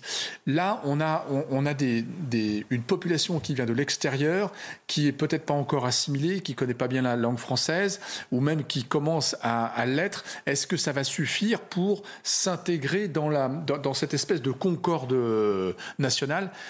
Franchement, je suis un petit peu, un petit peu dubitatif. Le, le, droit de vote, c'est complexe. Alors maintenant, vous me direz, si c'est que pour les élections locales, pour le maire, pour participer à sa vie de la commune, pourquoi pas? Mais ça me paraît un petit peu difficile. Jérémy Stubbs. Oui, moi je parle en tant qu'ancien citoyen de l'Union européenne, désormais. Mais futur, futur. qui sait, qui sait, qui sait ça Oui, justement, c'est la grande question. Euh, euh, à l'intérieur de l'Europe, il y a une réciprocité entre les citoyens quand ils habitent dans d'autres pays membres de, l'Union. Euh, et là, ça se comprend. Ici, euh, avec les étrangers tout court, euh, je crois que ça va contre la, culture traditionnelle de la France, qui est basée sur la notion de citoyenneté. Mm. Il faut être un citoyen. Eh bien, si ces personnes désirent participer à, la vie politique du pays, et pourquoi pas, c'est une très bonne idée, après tout, ils payent des taxes, des impôts, eh bien, qu'ils deviennent citoyens on sait qu'il y a un certain nombre d'obstacles, de tests, il faut bien parler français, et bien qu'il surmonte tous ces obstacles, mm. pourquoi pas? Moi, je soupçonne les, socialistes qui, euh, ramènent cette question à intervalles réguliers d'avoir des, visées électorales euh, uniquement. C'est exactement ça. En fait, c'est euh, pourquoi pendant cette période estivale assez calme, pourquoi ils font des propositions comme ça? Parce que là, ils ont une fenêtre je pense qu'ils essaient de réexister, pour être tout à fait honnête. Euh, c'est effectivement des propositions qui reviennent régulièrement. Euh, d'ailleurs, c'est marrant par le maire de Dijon. Euh, moi, je pense que c'est exactement pour ça, pour trouver un nouvel électorat, parce que leur électorat enfin, les, a, les a quittés, quoi. Je vous en parlais dans les titres, messieurs. On en vient à cette saisie record de protoxyde d'azote dans le Val-de-Marne. 14 tonnes de gaz hilarant interceptées par les forces de l'ordre. Ce gaz était destiné à la vente sur Snapchat, notamment. Les détails avec Thibault Marcheteau. Depuis maintenant plusieurs années, ces bonbonnes de gaz hilarant jonchent les caniveaux. Alors qu'il est normalement consacré à un usage culinaire, l'effet du protoxyde d'azote est détourné à des fins récréatives. C'est un gaz anesthésiant, euphorisant, donc vous imaginez bien le, détournement qu'on peut en faire. Et depuis quelques années, bien entendu, bah, on, trouve cet usage récréatif et hautement dangereux. Donc c'est quelque chose qui est apparu, apparu aussi quelques années avec un développement de plus en plus. Au début du mois, un jeune homme de 22 ans a trouvé la mort après avoir consommé ce protoxyde d'azote en grande quantité. Et bien souvent, ce sont sur les réseaux sociaux que ces ventes s'organisent. Ah, les réseaux sociaux, Telegram, Snapchat sont des supermarchés à ciel ouvert. Euh, vous, euh, vous, trouvez tout ce que vous voulez avec une promotion, avec euh, un aspect ludique, avec aucune, aucune forme de prévention, bien entendu. Pour lutter contre la prolifération de ces gaz, certaines mairies décrètent l'interdiction de la possession de cartouches sur la voie publique, un outil qui permet aux forces de l'ordre de verbaliser les vendeurs et les consommateurs. Bah, si vous aimez la crème chantilly, eh bien, vous supportez euh, ce gaz qui est utilisé dans les siphons. Et ce qui est curieux dans, ce commerce, c'est que ce n'est pas une drogue illégale, fabriquée dans un pays lointain et importée illégalement. C'est quelque chose qu'on trouve euh, dans le commerce partout, mais qui est exploité surtout par des jeunes parce que ça, donne une, euh, une sensation très fugitive d'euphorie. Le combat est très difficile. En 2016, le Royaume-Uni a introduit une loi contre l'usage dit récréatif de cette drogue. Ça n'a eu aucun effet. L'usage a continué à exploser. Donc, euh, pour ces raisons-là, c'est un problème extrêmement difficile, problème épineux. Messieurs, pour euh, les quelques minutes euh, qui, nous restent, je vous propose de regarder ce, ce reportage parce que Il faut dire, le malheur des uns fait le bonheur des autres. Parfois, la, canicule a des effets néfastes sur de très nombreux secteurs, mais les paludiers, eux, eh bien, ils en profitent. Les producteurs de sel, installés notamment au nord de la Loire, voient leur production croître. Voyez les explications de Célia Judas. Cette année, la récolte de sel bat son plein. Sel, soleil et sécheresse sont là. Une combinaison gagnante qui annonce une bonne saison 2022. Les paludiers espèrent une production d'un peu plus de 2,5 tonnes contre 1,8 en 2021. De quoi leur mettre le sourire aux lèvres. Pour faire du sel, il faut du vent, le, soleil, la chaleur et, bah, de l'eau de mer. Donc euh, toutes les, toutes les, tous les éléments sont là en fait pour qu'on puisse continuer. On est content, on, voit l'état grossir, on voit tout. On n'a pas les, on n'a pas les dollars qui s'affichent dans les yeux, mais presque des fois. Mais... mais malgré leur enthousiasme, les fortes températures et le manque de précipitations rendent ce travail physique plus pénible. Euh, on est satisfait, bien sûr. Après, voilà, le stock, euh, ça va avoir un coût. Euh, c'est surtout la fatigue. Les, gars, ils sont, ils sont fatigués, ils commencent à être un peu irrités. C'est physiquement, quand on est toute la journée, ou une grosse partie de la journée au soleil. physiquement, il va falloir qu'il y ait une petite pause. De longues journées attendent encore les paludiers. Si la sécheresse persiste, la saison pourrait bien durer jusqu'à octobre contre mi-septembre habituellement. Très jolie région, euh, au passage. Vous savez que la fleur de sel, dans certains pays comme la Chine, est considérée comme un produit de luxe. Eh ben, je ne savais pas. Voilà. voilà. On en apprend tous les jours euh, sur, euh, voilà, Les, les, les, petits producteurs, il faut les mettre en avant. ils font un boulot remarquable et c'est une très belle région. Absolument. Jérémy Stubbs, merci beaucoup d'avoir été avec nous ce matin. Denis Deschamps, je vous garde encore une petite heure autour de ce plateau. Vous également devant votre, votre télévision. On revient dans quelques toutes petites minutes dans votre matinale week-end. À tout de suite. Bonjour, très heureuse de vous retrouver sur CNews pour votre météo. Enfin, on va pouvoir respirer avec l'arrivée des orages puisque nous voyons d'après nos images satellites tout simplement une perturbation qui est en train de concerner la France. Donc moralité pour cet après-midi, des averses à caractère orageux sur les trois quarts du pays avec des pluies beaucoup plus copieuses en direction de la Bretagne et la Normandie.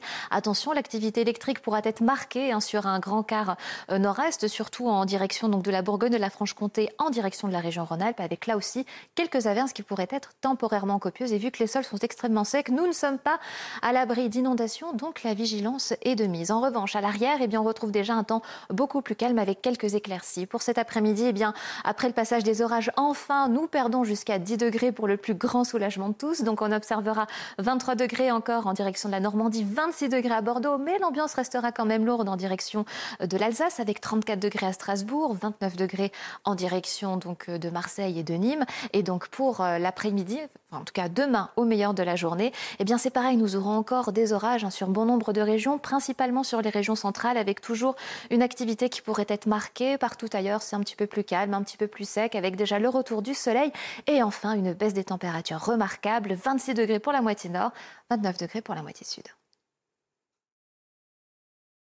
La météo avec BDOR. L'agence BDOR vous donne accès au marché de l'or physique.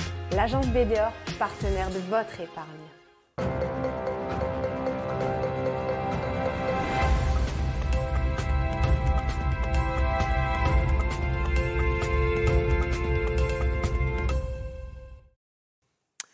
Il est tout juste 9h. Bonjour à tous. Merci beaucoup d'être avec nous en direct sur CNews dans votre matinale week-end en compagnie toujours de Denis Deschamps, conférencier en géopolitique. Et puis j'accueille autour de cette table pour cette toute dernière partie d'émission Ergun Toparslan. Bonjour. Bonjour. Merci d'être avec nous en ce dimanche 14 août. Vous êtes vice-président de territoire de progrès. À la une, aujourd'hui, la pluie qui est enfin tombée en Gironde cette nuit, néanmoins, accompagnée de quelques orages. On sera sur place avec Inès Alicane pour faire le point sur la situation.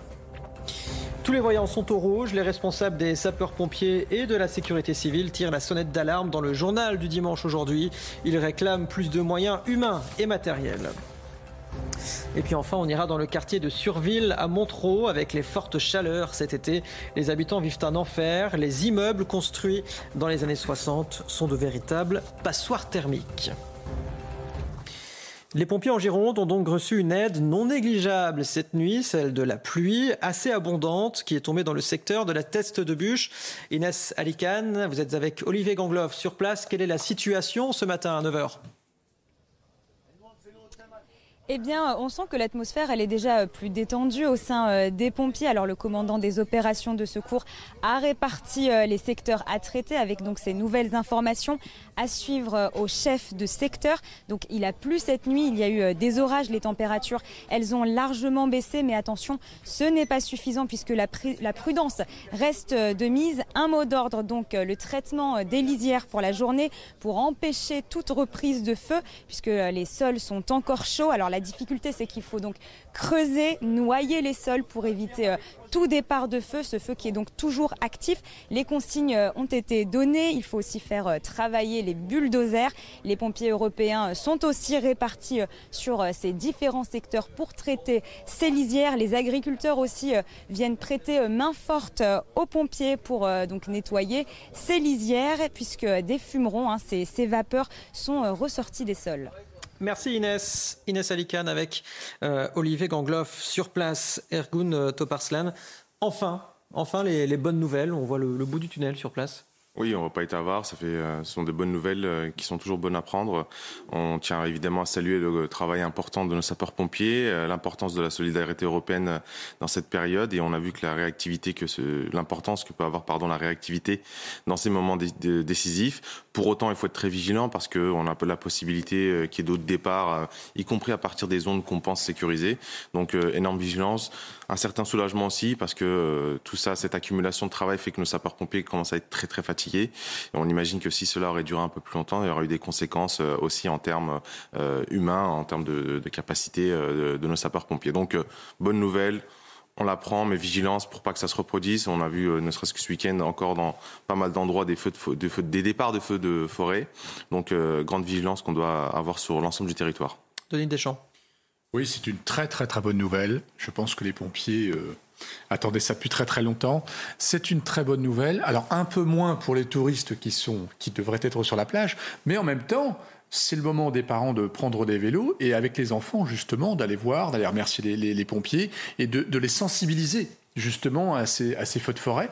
Alors attention quand même de laisser les pompiers faire le travail quand même parce que la situation est loin d'être d'expliquer aux enfants en fait que il faut être respectueux euh, des, des, des, forêts, il faut faire attention. 90% des départs de feu sont humains, hum. même involontaires, hein, euh, mais, mais euh, il faut quand même faire très attention. Effectivement, les sols sont chauds, il y a encore beaucoup de beaucoup de possibilités que ça reparte, donc il faut encore rester très vigilant. Donc effectivement là, c'est le moment aussi de saluer le, travail incroyable des pompiers parce que là, là c'est vraiment c'est du courage là, le nombre nombre d'heures qu'ils étaient sur, le, sur, euh, sur place, euh, la mobilisation qu'ils ont, l'énergie qu'ils ont, qu'ils ont déployée, c'est extraordinaire.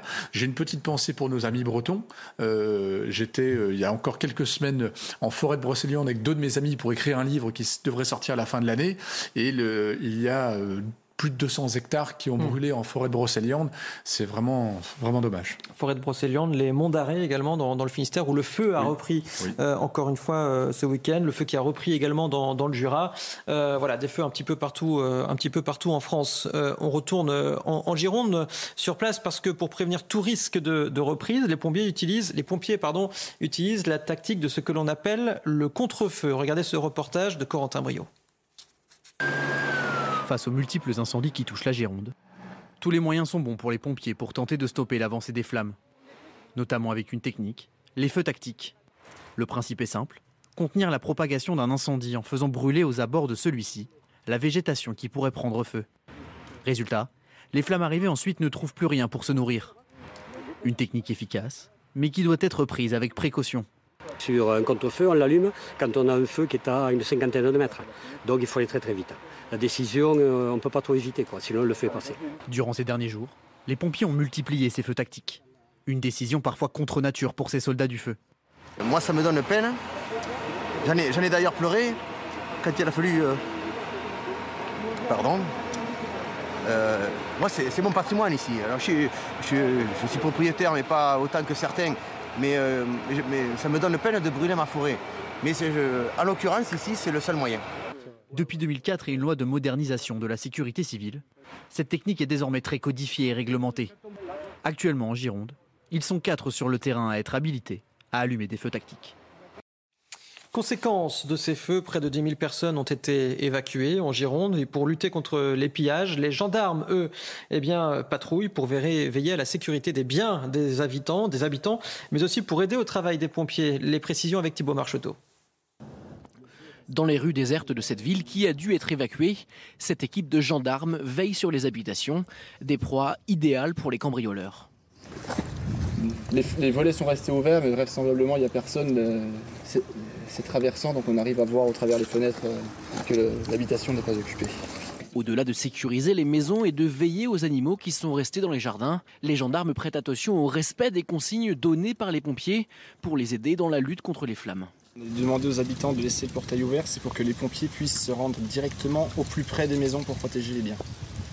Euh, dans, la, dans, la, nuit de, mardi, de mercredi à jeudi, euh, il y avait à peu près un camion de pompiers par habitation sur toutes les habitations qui étaient en bordure de forêt.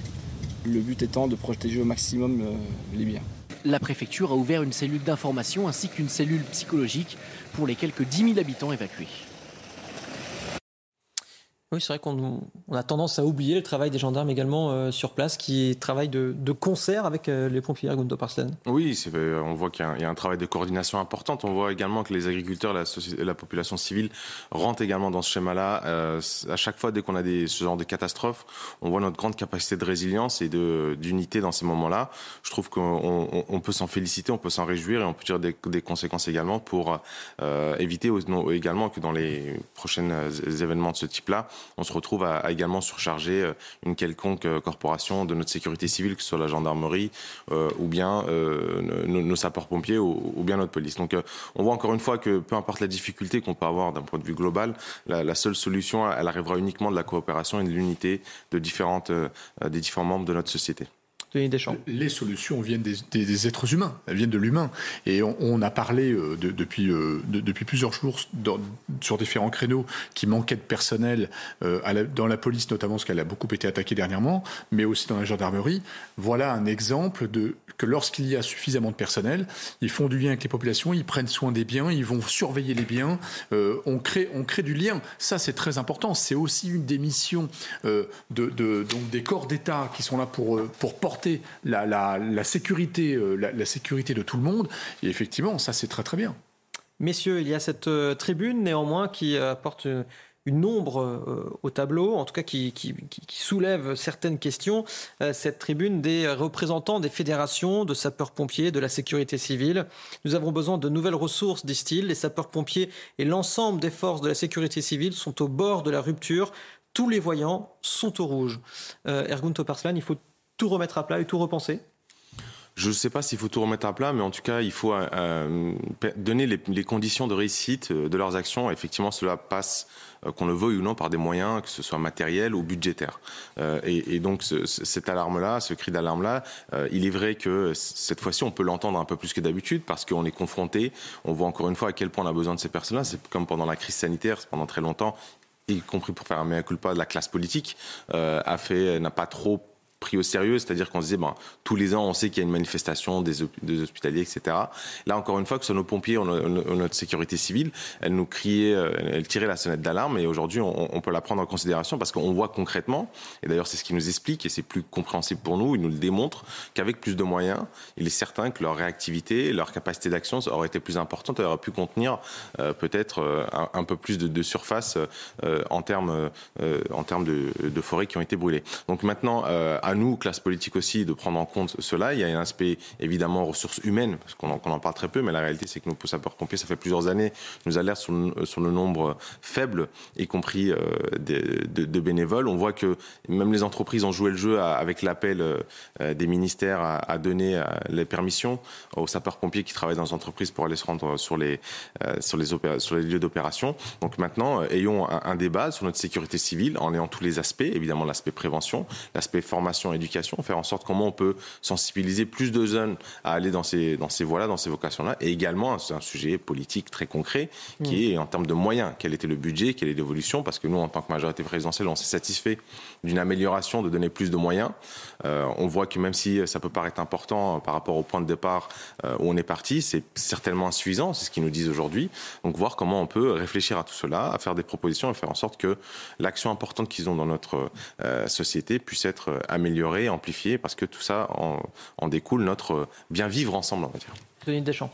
Si on pouvait faire une proposition à la majorité présidentielle, on pourrait lui dire ceci c'est créer, c'est créer en fait une cellule une cellule indépendante qui fasse des rétextes, des retours d'expérience, non pas faits par les ministères, parce qu'en fait, hmm. ils ont plusieurs biais euh, que soit positif ou négatif, peu importe, mais il y a plusieurs biais si ce sont les mêmes personnes qui font le rétexte sur, sur leur, leur situation.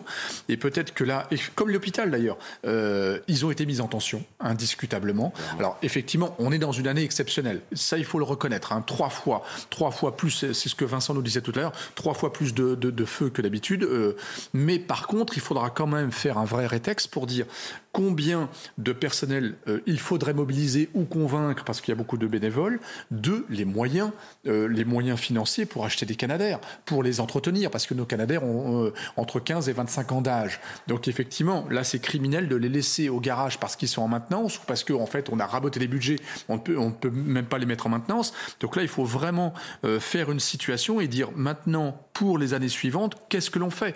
On sait qu'on aura de plus en plus d'événements climatiques. C'est indiscutable. Ça, c'est malgré nous. On doit le porter.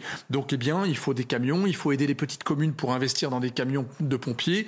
Euh, donc, il faut tout un tas de, choses, comme l'hôpital d'ailleurs. Et, il faut penser le temps long en disant, parce que vous avez vu, pour commander un Canadair, c'est minimum trois ans. Hein. C'est, là aussi, il y, y, a une latence importante. Eh bien, il faut penser le temps long et en se disant, de plus en plus, on aura des incidents climatiques, investissons intelligemment il y a un autre secteur dans lequel les responsables tirent la, sonnette euh, d'alarme. Eh bien, c'est l'armée française. Sera-t-elle à la hauteur en cas de conflit de haute intensité? Interrogé par la commission de défense de l'Assemblée nationale, les chefs d'état-major ont pointé du doigt le manque de moyens dans l'armée euh, et du matériel obsolète également. Les précisions avec Solène Boulan. En plein conflit ukrainien, les chefs d'état-major de l'armée française tirent la sonnette d'alarme. Devant la commission de la défense de l'Assemblée nationale en juillet, ils ont détaillé les lacunes dont souffre le modèle militaire français. Manque de moyens, besoins matériels, les militaires ont appelé le gouvernement à revoir à la hausse le budget de la défense alloué dans le cadre de la loi de programmation militaire, dont Emmanuel Macron a promis une réévaluation. Selon les militaires, leurs équipements sont encore trop peu nombreux, surtout depuis la fin de la guerre froide. Nous avions une armée de 500 000 hommes, nous avions 600 euh, avions de combat, à peu près un millier de chars, euh, un grand nombre de pièces d'artillerie, 25 euh, frégates, donc bâtiments de rang 1. Aujourd'hui, 30 ans après, on a à peu près le tiers de tout ça. Selon le général Bruno Clermont, ces lacunes s'expliquent par les choix militaires opérés ces dernières années.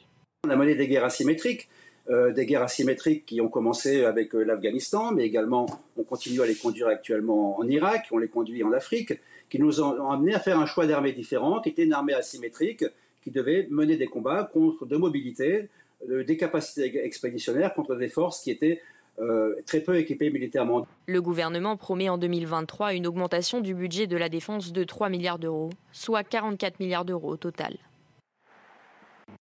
Il est 8h15, le tour de l'actu avec vous, Sandra Chiombo.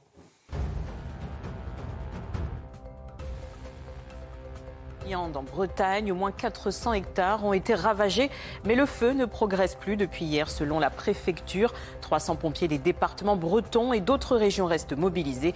Une maison a été détruite à Campénéac. La Russie dénonce l'attaque de la centrale hydroélectrique de Kakovka. Elle se situe à 60 km de Kherson. Trois des six turbines seraient toujours hors service. Un pont à proximité a également été endommagé. Hier, la télévision russe a montré ces images de ce qu'elle considère être les conséquences d'une frappe ukrainienne. Un homme arrêté après des coups de feu à l'aéroport de Canberra en Australie. Il est suspecté d'être l'auteur de tirs dans le principal terminal ce dimanche. Il aurait agi seul et il n'y aurait pas de victime. Il a été placé en garde à vue. Une arme à feu a été confisquée. Merci Sandra Chiombo. 9h15, effectivement. Merci Denis Deschamps de m'avoir euh, repris euh, là-dessus. Face aux canicules en série cet été, les chaleurs exceptionnelles, la question de l'urbanisation des villes et de la rénovation des vieux bâtiments est désormais euh, posée plus que jamais. Dans un quartier de Montreux, en Seine-et-Marne, les habitants souffrent particulièrement de ces conditions météo. Les immeubles ont été construits dans les années 60. Voyez le reportage de Solène Boulan avec Loïc Tontat. Situé au 18e étage de cette tour, l'appartement de Céline est exposé plein sud. Pendant la canicule, les rayons du soleil s'engouffrent dans toutes les pièces et la chaleur est insupportable pour ses enfants. Ils en ont marre aussi de la chaleur, quoi. Ils savent pas quoi faire. Euh, la journée, euh, je peux pas les sortir parce qu'il fait trop chaud, donc je les laisse à la maison. Et je suis obligée de fermer les volets aussi. Et, et, euh, et ils sortent que le soir parce qu'il y a plus de fraîcheur. En vacances tout l'été, le fils de Céline reste cloîtré dans l'appartement. Je reste à l'intérieur, regarde la télé. Il fait trop chaud du coup. J'arrive pas à dormir. Dans son logement, il n'y a presque plus d'isolation. Des carreaux sont cassés, mais Céline ne peut pas les remplacer faute de moyens. Elle a contacté l'Office public de l'habitat sans succès. J'ai envie de partir. J'ai fait une demande de logement, ça va faire un an, j'ai toujours rien en tête. Je suis pas bien ici. D'ici à 5 ans, les vieux immeubles du quartier de Surville sont censés laisser place à de nouveaux bâtiments avec une meilleure isolation thermique. Anne Vigneault, bonjour. Merci beaucoup d'avoir accepté notre invitation ce matin dans la matinale week-end sur CNews. Vous êtes euh, maire Europe Écologie Les Verts de, de Besançon. Le reportage que l'on vient de voir, que cela vous inspire-t-il? Eh bien, qu'il y a beaucoup de retard en France sur euh, le renouvellement des thermique des bâtiments que sur Besançon, euh, nous avons justement un grand plan qui est de renouvellement pour les quartiers prioritaires, justement, qui ont été construits dans les années 60. Et par ailleurs, euh, nous avons un plan euh, de rénovation thermique pour les écoles, parce que là encore, les enfants sont exposés à des très grandes températures. Nous, pour nous, sur la ville de Besançon, c'est un plan extrêmement ambitieux, puisque ce sont 10 millions d'euros par an, rien que pour les écoles. 10 millions d'euros, alors rien que pour les écoles. Euh, où est-ce qu'on trouve l'argent quand on est euh, élu local pour faire, euh, pour faire ces actions-là? Eh bien, quand vous avez une, une, collectivité qui a permis finalement d'aller chercher de l'emprunt, eh bien, nous sommes sur l'emprunt aujourd'hui. La question, c'est évidemment avec l'augmentation des taux d'emprunt, peut-être que nous n'irons pas aussi vite que nous avions envisagé. Mais euh, de toute façon, c'est nécessaire. On ne peut pas imaginer euh, exposer les enfants euh, comme ils le sont aujourd'hui, mais aussi on doit désimperméabiliser les places, les espaces publics, parce que là aussi, c'est des espaces qui réchauffent l'ensemble de la ville et aussi l'ensemble des habitations. Alors justement, comment revoir l'urbanisation, l'organisation des villes? Que faites-vous concrètement euh, à Besançon? Et, globalement, que devrait-on faire en France pour euh, revoir tout cela dans les villes? Il faut repenser l'espace public. Déjà, redonner euh, la place à la nature qui elle-même a ses propres moyens de lutter contre le changement climatique, la place des arbres, mais aussi tous les matériaux des matériaux qui sont beaucoup moins absorbant euh, la chaleur et restituant la chaleur, les couleurs, euh, des matériaux aussi. C'est une autre façon de penser l'urbanisme, l'urbanisme de l'espace public et des bâtiments. Nous avons euh, fait une carte thermique sur l'ensemble de notre territoire pour justement montrer aux uns et aux autres les bâtiments qui sont les plus exposés, en particulier les zones d'activité, parce que les travailleurs sont dans des bâtiments qui sont très exposés à la chaleur. Il est nécessaire aujourd'hui d'envisager euh, l'entreprise, les bâtiments d'entreprise sous une autre, euh, sous d'autres formes et d'autres matériaux. Anne Vigneault, qu'en est-il de, des aides potentielles éventuelles de l'État? L'État vous encourage-t-il à aller euh, dans cette direction? Alors, euh, l'État, j'espère bien, oui, effectivement, qu'il va aller dans ce sens-là. Je vais vous donner simplement un exemple. Une ville comme Besançon, c'est 64 groupes scolaires. Euh, nous avons décidé d'aller sur 10 millions d'euros par an, mais évidemment, nous allons faire appel à des moyens auprès de la région, auprès de l'État pour la rénovation énergétique des bâtiments. Et malgré euh, finalement ces investissements, il nous faudrait presque plus de trois mandats, presque quatre mandats pour réussir à rénover l'ensemble des groupes scolaires, mmh. parce que ce sont des moyens considérables. Anne Vigneault, hein, vous restez euh, bien avec nous pour les quelques minutes euh, qui nous restent. Je vais faire euh, réagir mes, mes invités autour de ce plateau, Denis Deschamps. Oui, alors en, fait, euh, ce, dont vous évoquez là et vous avez montré les images, euh, c'est l'héritage de l'après-guerre en fait. Hein. C'est les constructions des années 60, c'était juste après-guerre, hein. c'était 10-15 ans après. Euh, donc on avait des urgences à l'époque pour, pour reconstruire la France et, et d'ailleurs on a eu beaucoup d'exodes rural pour reconstruire les, les villes et en même temps et en même temps nous avions une industrialisation qui se mettait en place, donc on rassemblait les personnels à côté des, des centres de production. Maintenant, qu'est-ce qu'on fait de tout ça? Il y, a, trois phénomènes, il y a trois euh, secteurs à travailler. Un, effectivement, c'est l'habitat l'habitat, il y a un énorme travail à faire. Et effectivement, là, par contre, il faut faire un très grand plan pour repenser l'habitat en France. Parce qu'à chaque fois, c'est du coup par coup. Ça se rajoute, ça se ça bricole. Donc là, on peut plus faire de Lego comme ça.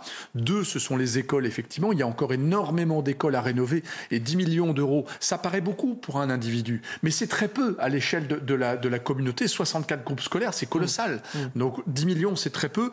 Et, les écoles, effectivement, euh, quand vous avez, d'ailleurs, le sujet énergétique va s'imposer, c'est que euh, il, va falloir chauffer moins parce qu'on va avoir moins de gaz. Vous avez vu qu'en Allemagne, tous les bâtiments publics vont être à 19 degrés l'hiver prochain. Hmm. Il y en a qui auront froid, parce que quand vous travaillez assis sans activité physique, 19 degrés c'est froid. Hein. Euh, donc là, il, y a euh, donc en fait il y a les groupes scolaires et puis toutes les administrations. Nous avons énormément d'administrations, donc effectivement il faut aussi penser à nos fonctionnaires qui vont travailler, qui travaillent dans des bâtiments qui sont encore des passoires, des passoires thermiques. Donc peut-être que c'est le moment de repenser, de faire des immeubles de bureaux neufs extrêmement bien isolés et les autres bâtiments, les repenser. Il y a des bâtiments historiques d'ailleurs, donc repenser un petit peu l'habitat. Moi, je crois que Madame le maire a, balayé vraiment tous les aspects euh, de cette contrainte-là. Aujourd'hui, euh, le souci qu'il c'est qu'il y a un besoin effectivement de, traitement de plusieurs euh, urgences. Tout d'abord, l'urgence en termes de besoins immobiliers, que ce soit dans l'espace public, dans les bâtiments publics ou privés de logement, parce qu'on est en retard là-dessus. Il y a également un besoin de rénovation énergétique par rapport à notre parc immobilier existant. Donc là, on voit qu'il y a des enjeux qui sont différents par rapport à des bâtiments qui ont été construits dans les années 60, 90 ou début des années 2000. L'approche n'est pas du tout la même. Et il y a également une réflexion à avoir de manière globale par rapport à l'aménagement et l'urbanisation de nos villes. Euh, aujourd'hui, cela est valable également pour le monde du travail, c'est-à-dire que dans, la mutation du monde du travail et dans euh, les nouveaux mondes du travail avec du télétravail, on peut avoir une réflexion aussi sur l'utilisation de nos, bâtiments tertiaires. Ce qui est certain, c'est qu'aujourd'hui, on a une, situation climatique qui nous impose de changements et des changements majeurs. Malgré tous les moyens qu'on peut mettre dedans, on a vu que le gouvernement l'a fait avec ma prime rénove, avec un million de logements qui veulent être rénovés cette année euh, sur, sur des logements privés. On sait que l'enjeu est tellement important qu'il il dépasse euh, tout cela. Mais il y, a des, il y, a des, initiatives locales, on le voit très bien. Donc, euh, Madame la maire a dit avec, euh, en ce qui concerne les, établissements scolaires de sa ville, il y a aussi des villes qui travaillent sur de la permacité, c'est-à-dire le retour du vivant au cœur de, certaines villes. Et je pense qu'il faut qu'on ait une réflexion plus globale de notre peuplement, c'est-à-dire qu'on se retrouve avec une surpopulation dans certaines métropoles.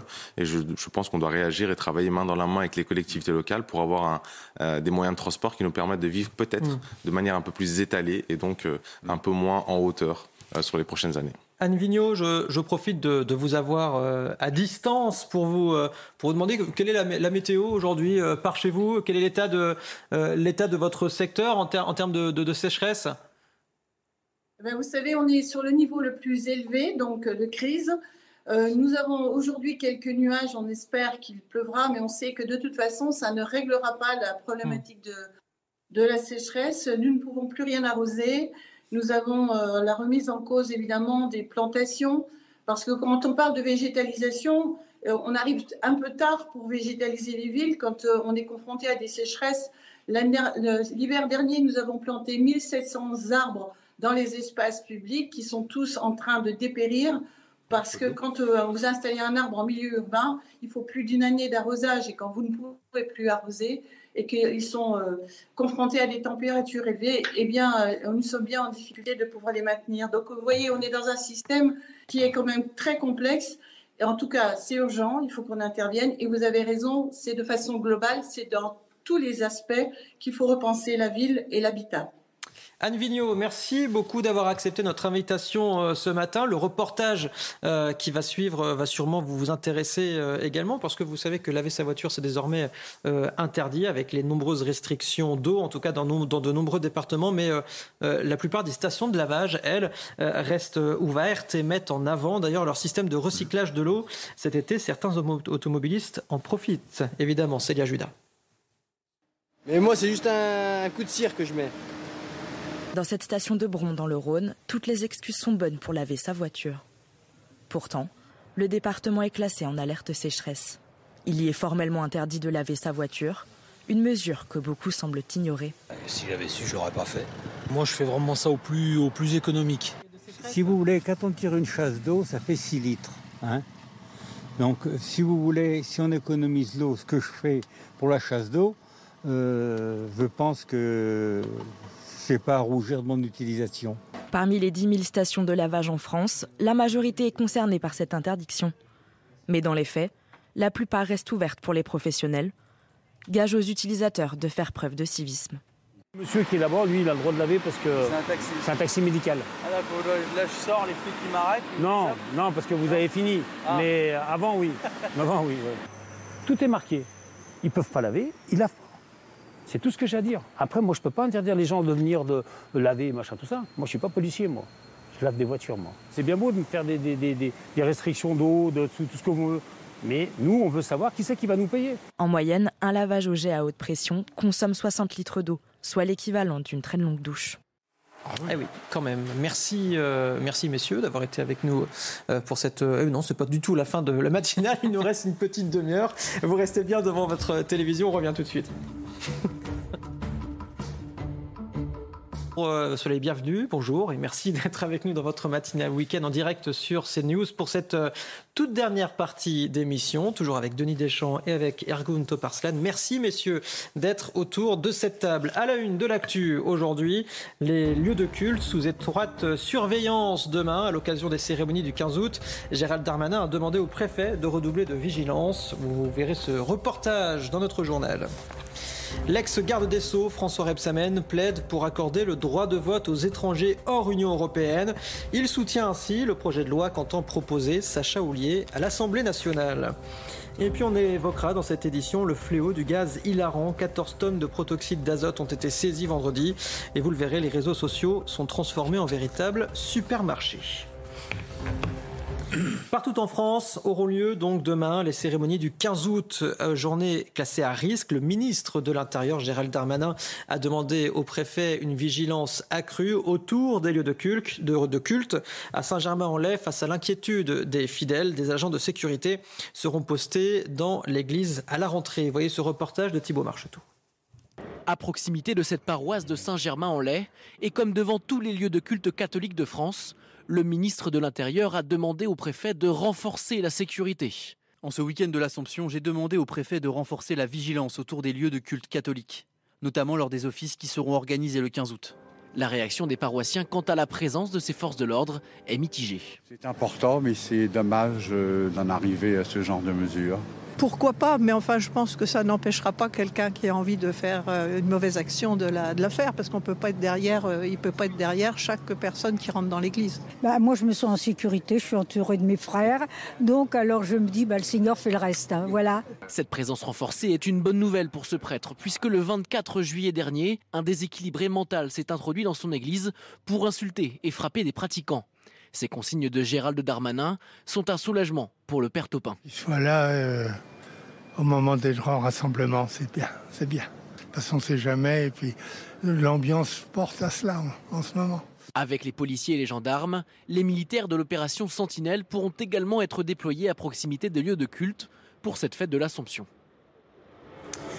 Euh, Ergun Toparslan, euh, ça va dans, le bon sens, cette circulaire de Gérald Darmanin, évidemment, mais néanmoins, euh, on est obligé aujourd'hui, désormais, de mettre euh, des patrouilles de police devant, devant les églises, entre autres d'ailleurs. Oui, ça va dans le bon sens, mais il faut bien comprendre qu'en réalité, on, aimerait bien que chacun puisse vivre sa foi en toute tranquillité et sans avoir besoin euh, de protection exceptionnelle euh, euh, pour des moments importants. C'est valable évidemment pour les synagogues, c'est valable pour les mosquées. Je veux dire, en France, dans notre pays, et avec notre laïcité qu'on chérit, on espère retrouver très vite une situation sereine de pratique de la religion dans n'importe quel lieu de culte, qui sont des éléments importants de nos villes. On en parlait tout à l'heure de nos villes elles ont été beaucoup euh, construites autour de ces, de ces lieux de mm. culte.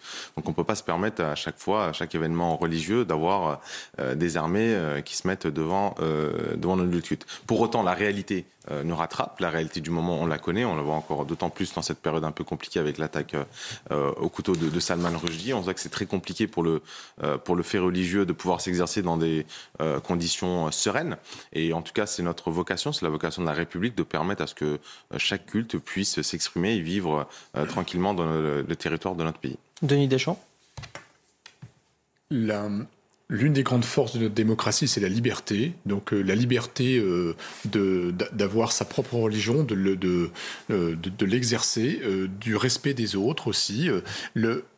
Toutes les, religions sont dans la tolérance, donc il faut aussi rappeler la tolérance.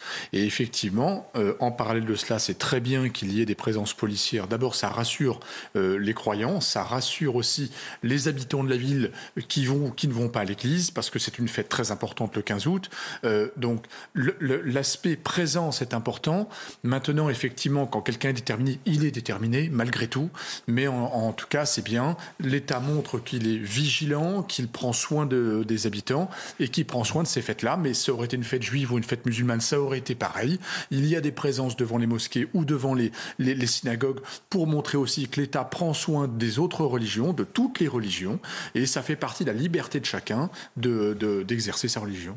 Que l'on soit chrétien, catholique, chrétien, juif ou musulman, est-il légitime ou euh, est-il normal en France d'être inquiet, d'être croyant aujourd'hui? C'est le cas pour toutes les religions?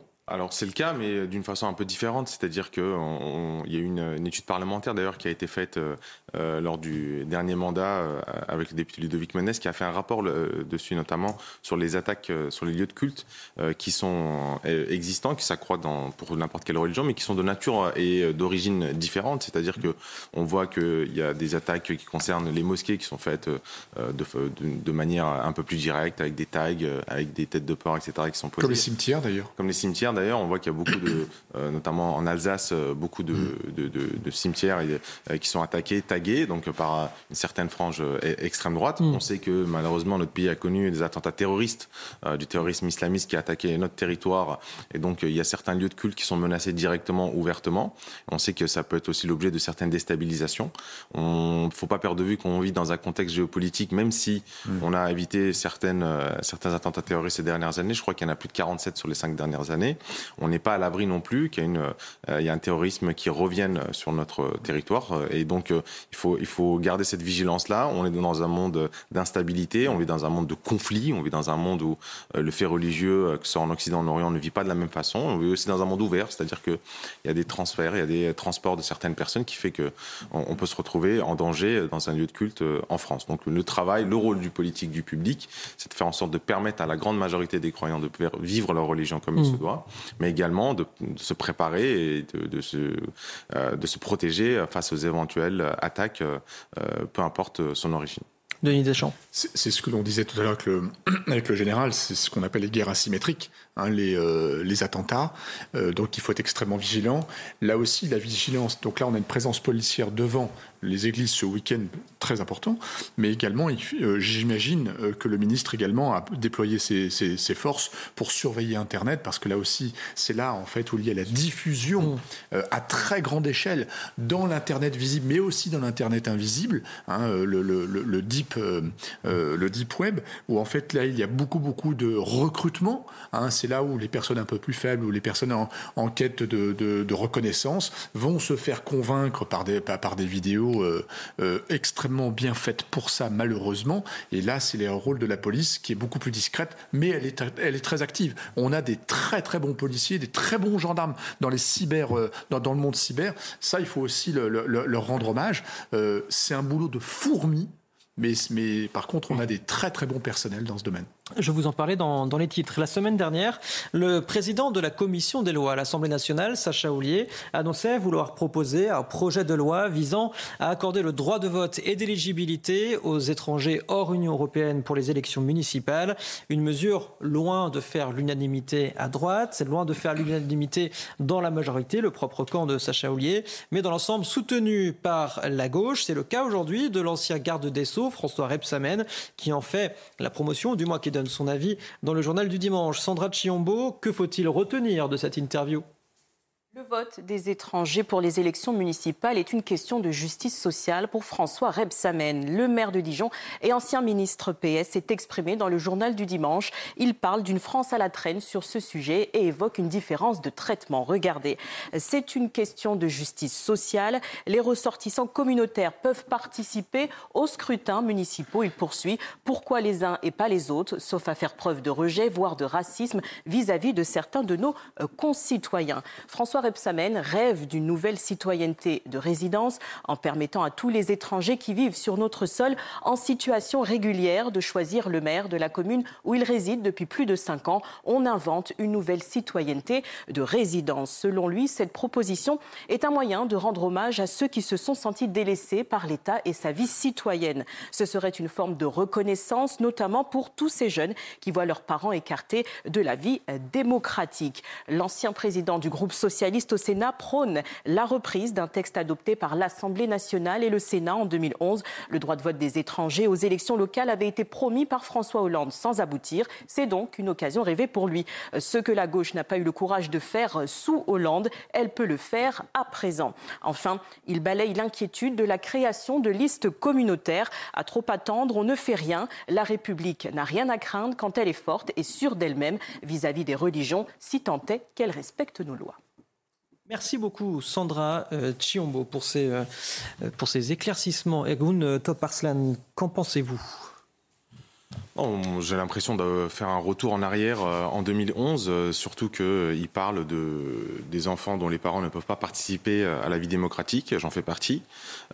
et très honnêtement, la, la, fausse promesse que nous a fait croire François Hollande et François Rebsamen, qui était dans l'équipe rapprochée de François Hollande pour faire le programme, pour mener la campagne, on en a subi les conséquences immédiates tout de suite sur le terrain quand on a vu que c'était absolument inapplicable et qu'on nous a fait croire, y compris à nous, que c'était l'idée qui allait révolutionner et euh, nous faire revivre, euh, nous faire ramener pardon dans le, dans le vivre ensemble. Donc euh, c'est du réchauffé, c'est assez assez petit en fait. Si on veut se poser la question de la citoyenneté, ça c'est un vrai thème. On peut se poser la question de la citoyenneté du futur. Il y a d'ailleurs des, des, des, personnes qui réfléchissent sur la e-citoyenneté avec des e-passeports. Donc on n'est pas dans une approche très fermée, mais dire qu'on va redonner le droit de vote pour les élections locales aux personnes de nationalité étrangère, je pense que c'est c'est un faux départ, c'est un, un, drapeau, un étendard pour se donner une identité euh, dans l'échiquier politique un peu de gauche. Et moi, je trouve que c'est rabaisseur pour la gauche. Il y a beaucoup d'autres garanties, euh, beaucoup d'autres droits qu'on doit aller défendre, rechercher avant d'aller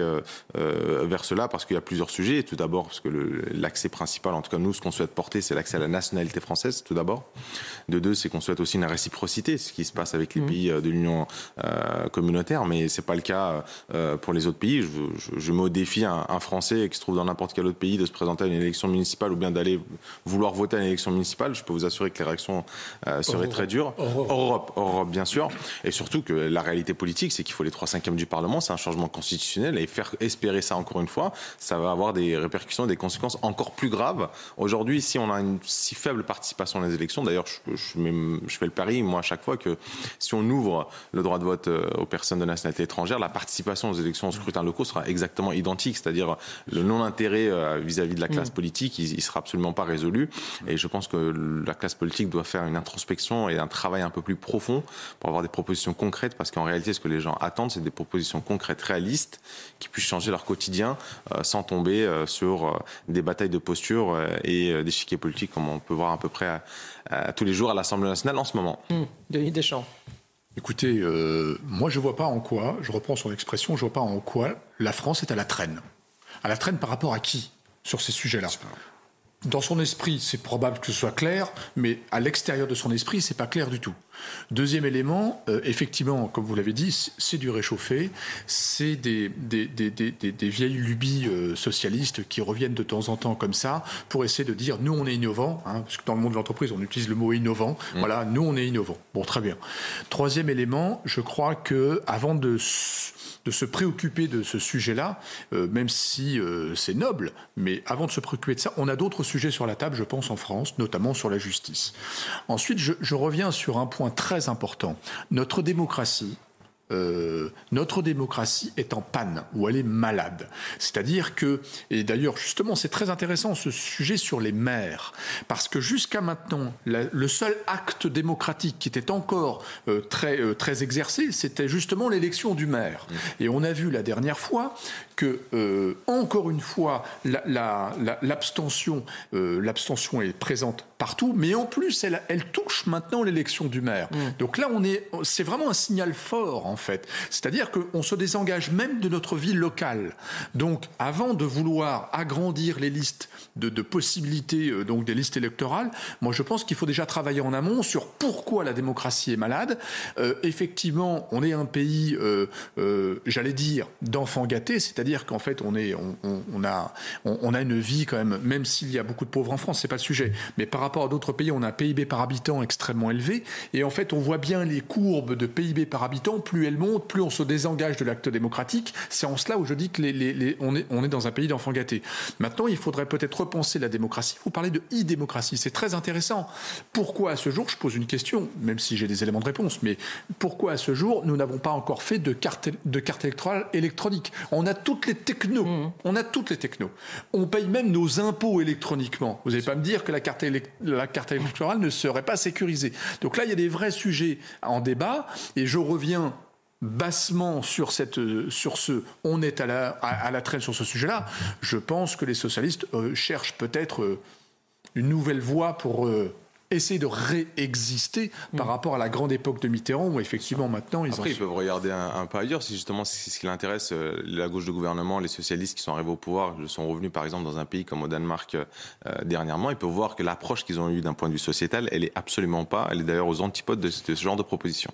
Il est 9h45 merci à vous d'être euh, en direct dans votre matinale week-end sur CNews. Le tour de l'actu avec vous Sandra Chiombo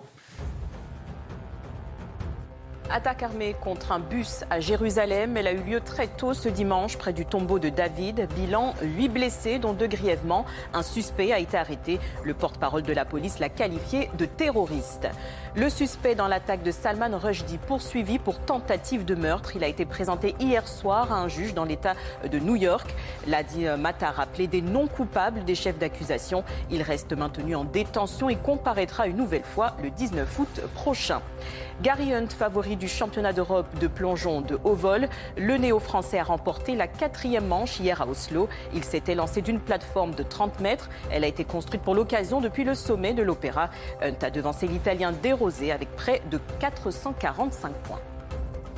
Merci beaucoup Sandra Chiombo. On en vient à cette euh, saisie record de protoxyde d'azote dans le Val-de-Marne.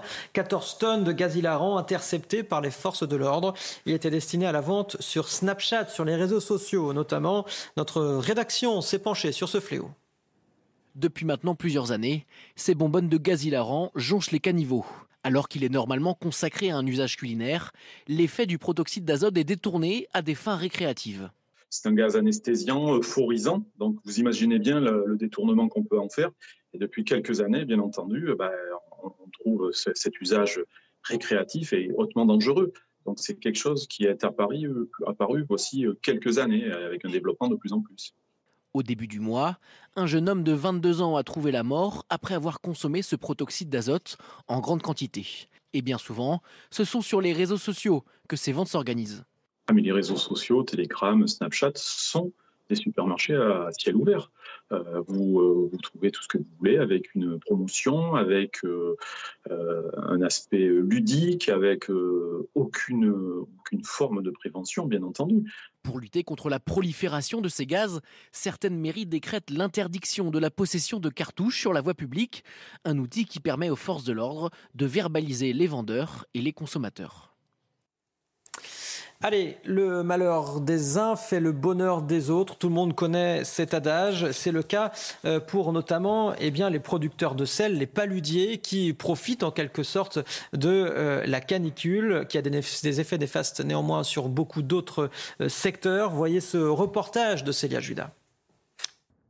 Cette année, la récolte de sel bat son plein. Sel, soleil et sécheresse sont là. Une combinaison gagnante qui annonce une bonne saison 2022. Les paludiers espèrent une production d'un peu plus de 2,5 tonnes contre 1,8 en 2021. De quoi leur mettre le sourire aux lèvres.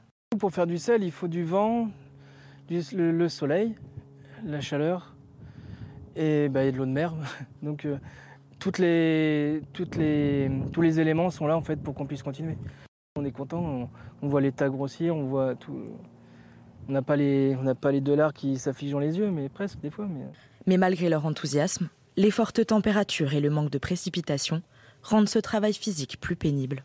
Euh, on est satisfait, bien sûr. Après, voilà, le stock, euh, ça va avoir un coût. Euh, c'est surtout la fatigue. Les, les, gars, ils sont, ils sont fatigués, ils commencent à être un peu irrités. C'est physiquement, quand on est toute la journée, ou une grosse partie de la journée au soleil. Voilà, physiquement, il va falloir qu'il y ait une petite pause. De longues journées attendent encore les paludiers. Si la sécheresse persiste, la saison pourrait bien durer jusqu'à octobre contre mi-septembre habituellement. Très joli coin, nous disait Denis Deschamps euh, hors antenne, c'est vrai. On adore la Bretagne, on adore la Bretagne. Moi, j'y passais tous mes étés quand j'étais gamin et j'y vais souvent. J'ai plein d'amis là-bas. Je viens, comme je vous allez fâcher du monde, c'est en Loire-Atlantique. Attention. Pardon, pardon, pardon. C'est oui, donc ce sont les pays de la Loire. Attention. Mais justement, le pont, le pont est, très bien fait parce qu'on va partir euh, dans la très belle région également de, de Lorient, euh, dans, dans, le Morbihan. Jean-Philippe Maurras, bonjour. Vous êtes le directeur artistique du festival euh, interceltique de Lorient. C'est le dernier jour aujourd'hui, dix jours de festivités au centre-ville de Lorient. Quel bilan vous faites aujourd'hui? Bonjour, déjà un bilan très satisfaisant. C'est vrai que dernier jour, c'est un festival qui est assez long, mais le bilan, effectivement, certains parlent d'une édition de tous les records. Là, on va peut-être, on devrait frôler, je pense, les 900 000 festivaliers euh, présents sur les 10 jours à Lorient. Alors Jean-Philippe Moras, est-ce que je peux me permettre juste de vous demander d'éviter de trop bouger euh, euh, votre, votre écran? C'est ah. parfait comme ça, merci beaucoup. Euh, est-ce qu'il y a eu, un, vous avez vu un, effet de, canicule peut-être sur le festival, une fréquentation en hausse ou en baisse par rapport aux autres, aux autres années? On a vraiment eu une fréquentation en hausse. Si on a eu un petit épisode de canicule, de, canicule pardon, sur, sur le milieu de semaine, mais bon, un peu pénible de temps en temps en journée, mais les soirées ont été, ont été très très bien et très chaudes. C'était euh, la première année sans restriction aucune liée, euh, liée au Covid-19. Ça fait du bien? Ça fait énormément de bien. On sentait euh, les festivaliers vraiment heureux de retrouver ce festival et ça a été un festival de sourire. Un avant-goût peut-être de l'année prochaine? Qu'est-ce que vous pouvez nous annoncer? On a déjà annoncé les dates. On sera du, du 4 au 13 août et puis l'année sera sous le signe de l'Irlande en 2023. Euh, Jean-Philippe Moraz, je crois que c'est votre euh, première année en tant que directeur artistique du, festival euh, interceltique de, Lorient. Quel, premier bilan vous, vous tirez de cette, expérience? Expérience très enrichissante fatigante aussi, là en, fin de festival, mais c'est vrai que très enrichissante et en tout cas très heureux que la programmation proposée a, rempli son office, que les, gens ont répondu présent et on a eu beaucoup de spectacles complets tout au long des dix jours du festival. Eh bien, en tout cas, merci beaucoup, Jean-Philippe Moras, d'avoir accepté notre invitation euh, aujourd'hui. Euh, donc, euh, directeur artistique du, Festival interceltique de Lorient, qui prend fin, qui prend fin aujourd'hui. J'allais vous dire, allez-y, mais c'est c'est un, peu trop tard. Il y a encore quelques animations a priori encore aujourd'hui, mais allez-y l'année prochaine, ça vaut le coup. En fait, tous les festivals de France et notamment en Bretagne, c'est une très jolie région. Denis Deschamps, vous êtes amateur de festivals oui, mais surtout de la Bretagne. Surtout de la Bretagne Même si je voyage, je voyage tout le temps, partout dans le monde, beaucoup en France, je connais et j'adore la France, mais vraiment j'adore la France. Mais la Bretagne, j'ai un attachement particulier parce que j'y suis allé euh, plein de fois étant gamin avec mes parents et puis j'ai plein d'amis bretons, ils m'ont adopté entre guillemets. Euh, j'ai euh, voilà, j'ai beaucoup de beaucoup d'affection pour cette Bretagne et, là on a été écrire un livre cet été à, dans la forêt de Brocéliande, à côté de Baignon. Je connaissais pas Baignon, voilà. Hein, j'ai visité cette forêt magnifique et je suis vraiment vraiment très attristé de voir qu'ils ont perdu 400 hectares. c'est vraiment très triste. Donc, une grande pensée pour mes amis bretons. Ergundo Parslan. Comme chacun fait la promotion de sa région, moi, ça sera la Lorraine. La Lorraine, voilà. Toutes les régions de France, de toute façon. Toutes les régions de France, de toute façon, sont, euh, sont magnifiques, évidemment. Ouais, c'est vrai. Alors attention, on va pas faire un combat entre. Euh, c'est quoi le plat, le plat lorrain? Le plat principal? Euh, tar La tarte à la Mirabelle, très tarte connue. Tarte à la Mirabelle. Alors qu'on m'a fait goûter la galette saucisse. Ah, bah oui. Ah. Attention, mais ça c'est plus vers Rennes. On est, on est, oui, oui, on, oui, on est bah, plus vers l'Orient. Enfin bon, on va, on va un petit peu loin dans, euh, mais, mais c'est néanmoins très intéressant. Merci messieurs beaucoup, merci, merci messieurs, merci beaucoup d'avoir été avec nous ce matin dans, dans la matinale week-end. Merci à vous de nous avoir suivis. Tout de suite, c'est le journal des sports. Votre programme avec Citia Immobilier. Pour tous vos projets, pensez Citia Immobilier, bien chez soi.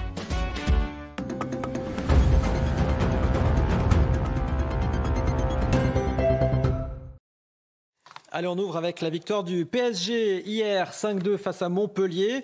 Vous allez voir sur les images, pénalty raté pour Mbappé, repoussé par le gardien montpelliérain. Mais à la 39e minute, le Français accélère centre fort et Sacco se trompe et marque contre son camp. Quatre minutes plus tard, seulement ce même joueur, Sacco, provoque un, nouveau penalty. Mais cette fois-ci, c'est le Brésilien Neymar qui s'en charge. But 2-0. Donc, euh, au retour des vestiaires, le Brésilien, toujours Neymar, s'offre un doublé euh, de la tête. Et malgré la réduction du score de Casery à la 69e, Mbappé creuse à nouveau l'écart. Puis, en fin de match, c'est Renato Sanchez, la recrue du PSG, recrue estivale, qui, qui, inscrit son premier but avec le PSG cette saison. On écoute le défenseur du Paris Saint-Germain, Presnel Kimpembe. On espérait faire un, faire un clean sheet ce soir. Le plus important, c'était de, de, voilà, de, de, continuer sur notre lancée, de ne pas prendre de but. Et malheureusement, on en encaisse deux. Après, ce sont, sont, sur des détails forcément. Et voilà, on, on est dessus quand même malgré la, malgré la victoire. Mais, euh, mais voilà, pour, pour, gagner les matchs, il faut, faut, bien défendre et il faut, faut, surtout essayer de ne pas encaisser des buts. Et, et, voilà, le plus important, ça reste la victoire. Et voilà, on est tous, on est tous très contents. Et un petit peu plus tôt, Monaco et Rennes ont fait match nul, un but partout, euh, réduit rapidement à 10. Hein, Monaco qui rate l'ouverture du score sur euh, penalty grâce, vous l'allez le voir, à un arrêt de l'ancien Marseillais Steve Mandanda. C'est en seconde période hein, que les choses s'accélèrent. C'est Gaëtan Laborde qui ouvre le score pour le stade rennais juste avant l'heure euh, de jeu. Rennes pousse mais n'arrive pas à profiter de sa supériorité numérique. Résultat, eh bien, à la 72e minute, Mbolo profite d'une erreur de Mandanda, cette fois-ci, eh bien, pour euh, égaliser. On en restera là pour ce match de cette deuxième journée de Ligue 1 entre ces deux candidats à l'Europe. On écoute l'entraîneur monégasque. Euh, un match comme ça physiquement, après le, le 100, 120 minutes à Eindhoven aussi, quelques, quelques jours passés, c'est une chose... Euh, très important. Et aussi mentalement, ils ont réagi, ils ont rebondi. Après le carton rouge, nous avons créé encore assez des occasions. On en vient au championnat d'Europe de natation qui réussissent tout particulièrement aux Français, à l'image de Endoy ou encore Vatel. Les détails avec Sylvain Perrault. Deux nouvelles médailles d'or pour la France au championnat d'Europe de Rome. Une en or avec Johan Endoy Brouard sur 200 mètres d'eau, record de France à la clé. Marie Vatel a elle décroché l'argent sur 50 mètres papillon, battue seulement par la Suédoise Sechström. La grosse perf de la journée est venue de David Popovici, le Roumain de 17 ans a battu le record du monde du 100 mètres nage libre, détenu depuis 2009 par César Cielo. C'était votre programme avec Citia Immobilier. Pour tous vos projets, pensez Citia Immobilier, bien chez soi. Allez, merci beaucoup d'être avec nous sur CNews. Dans un instant, vous retrouverez Thierry Cabane pour Midi News Weekend. Moi, je vous dis à mardi soir.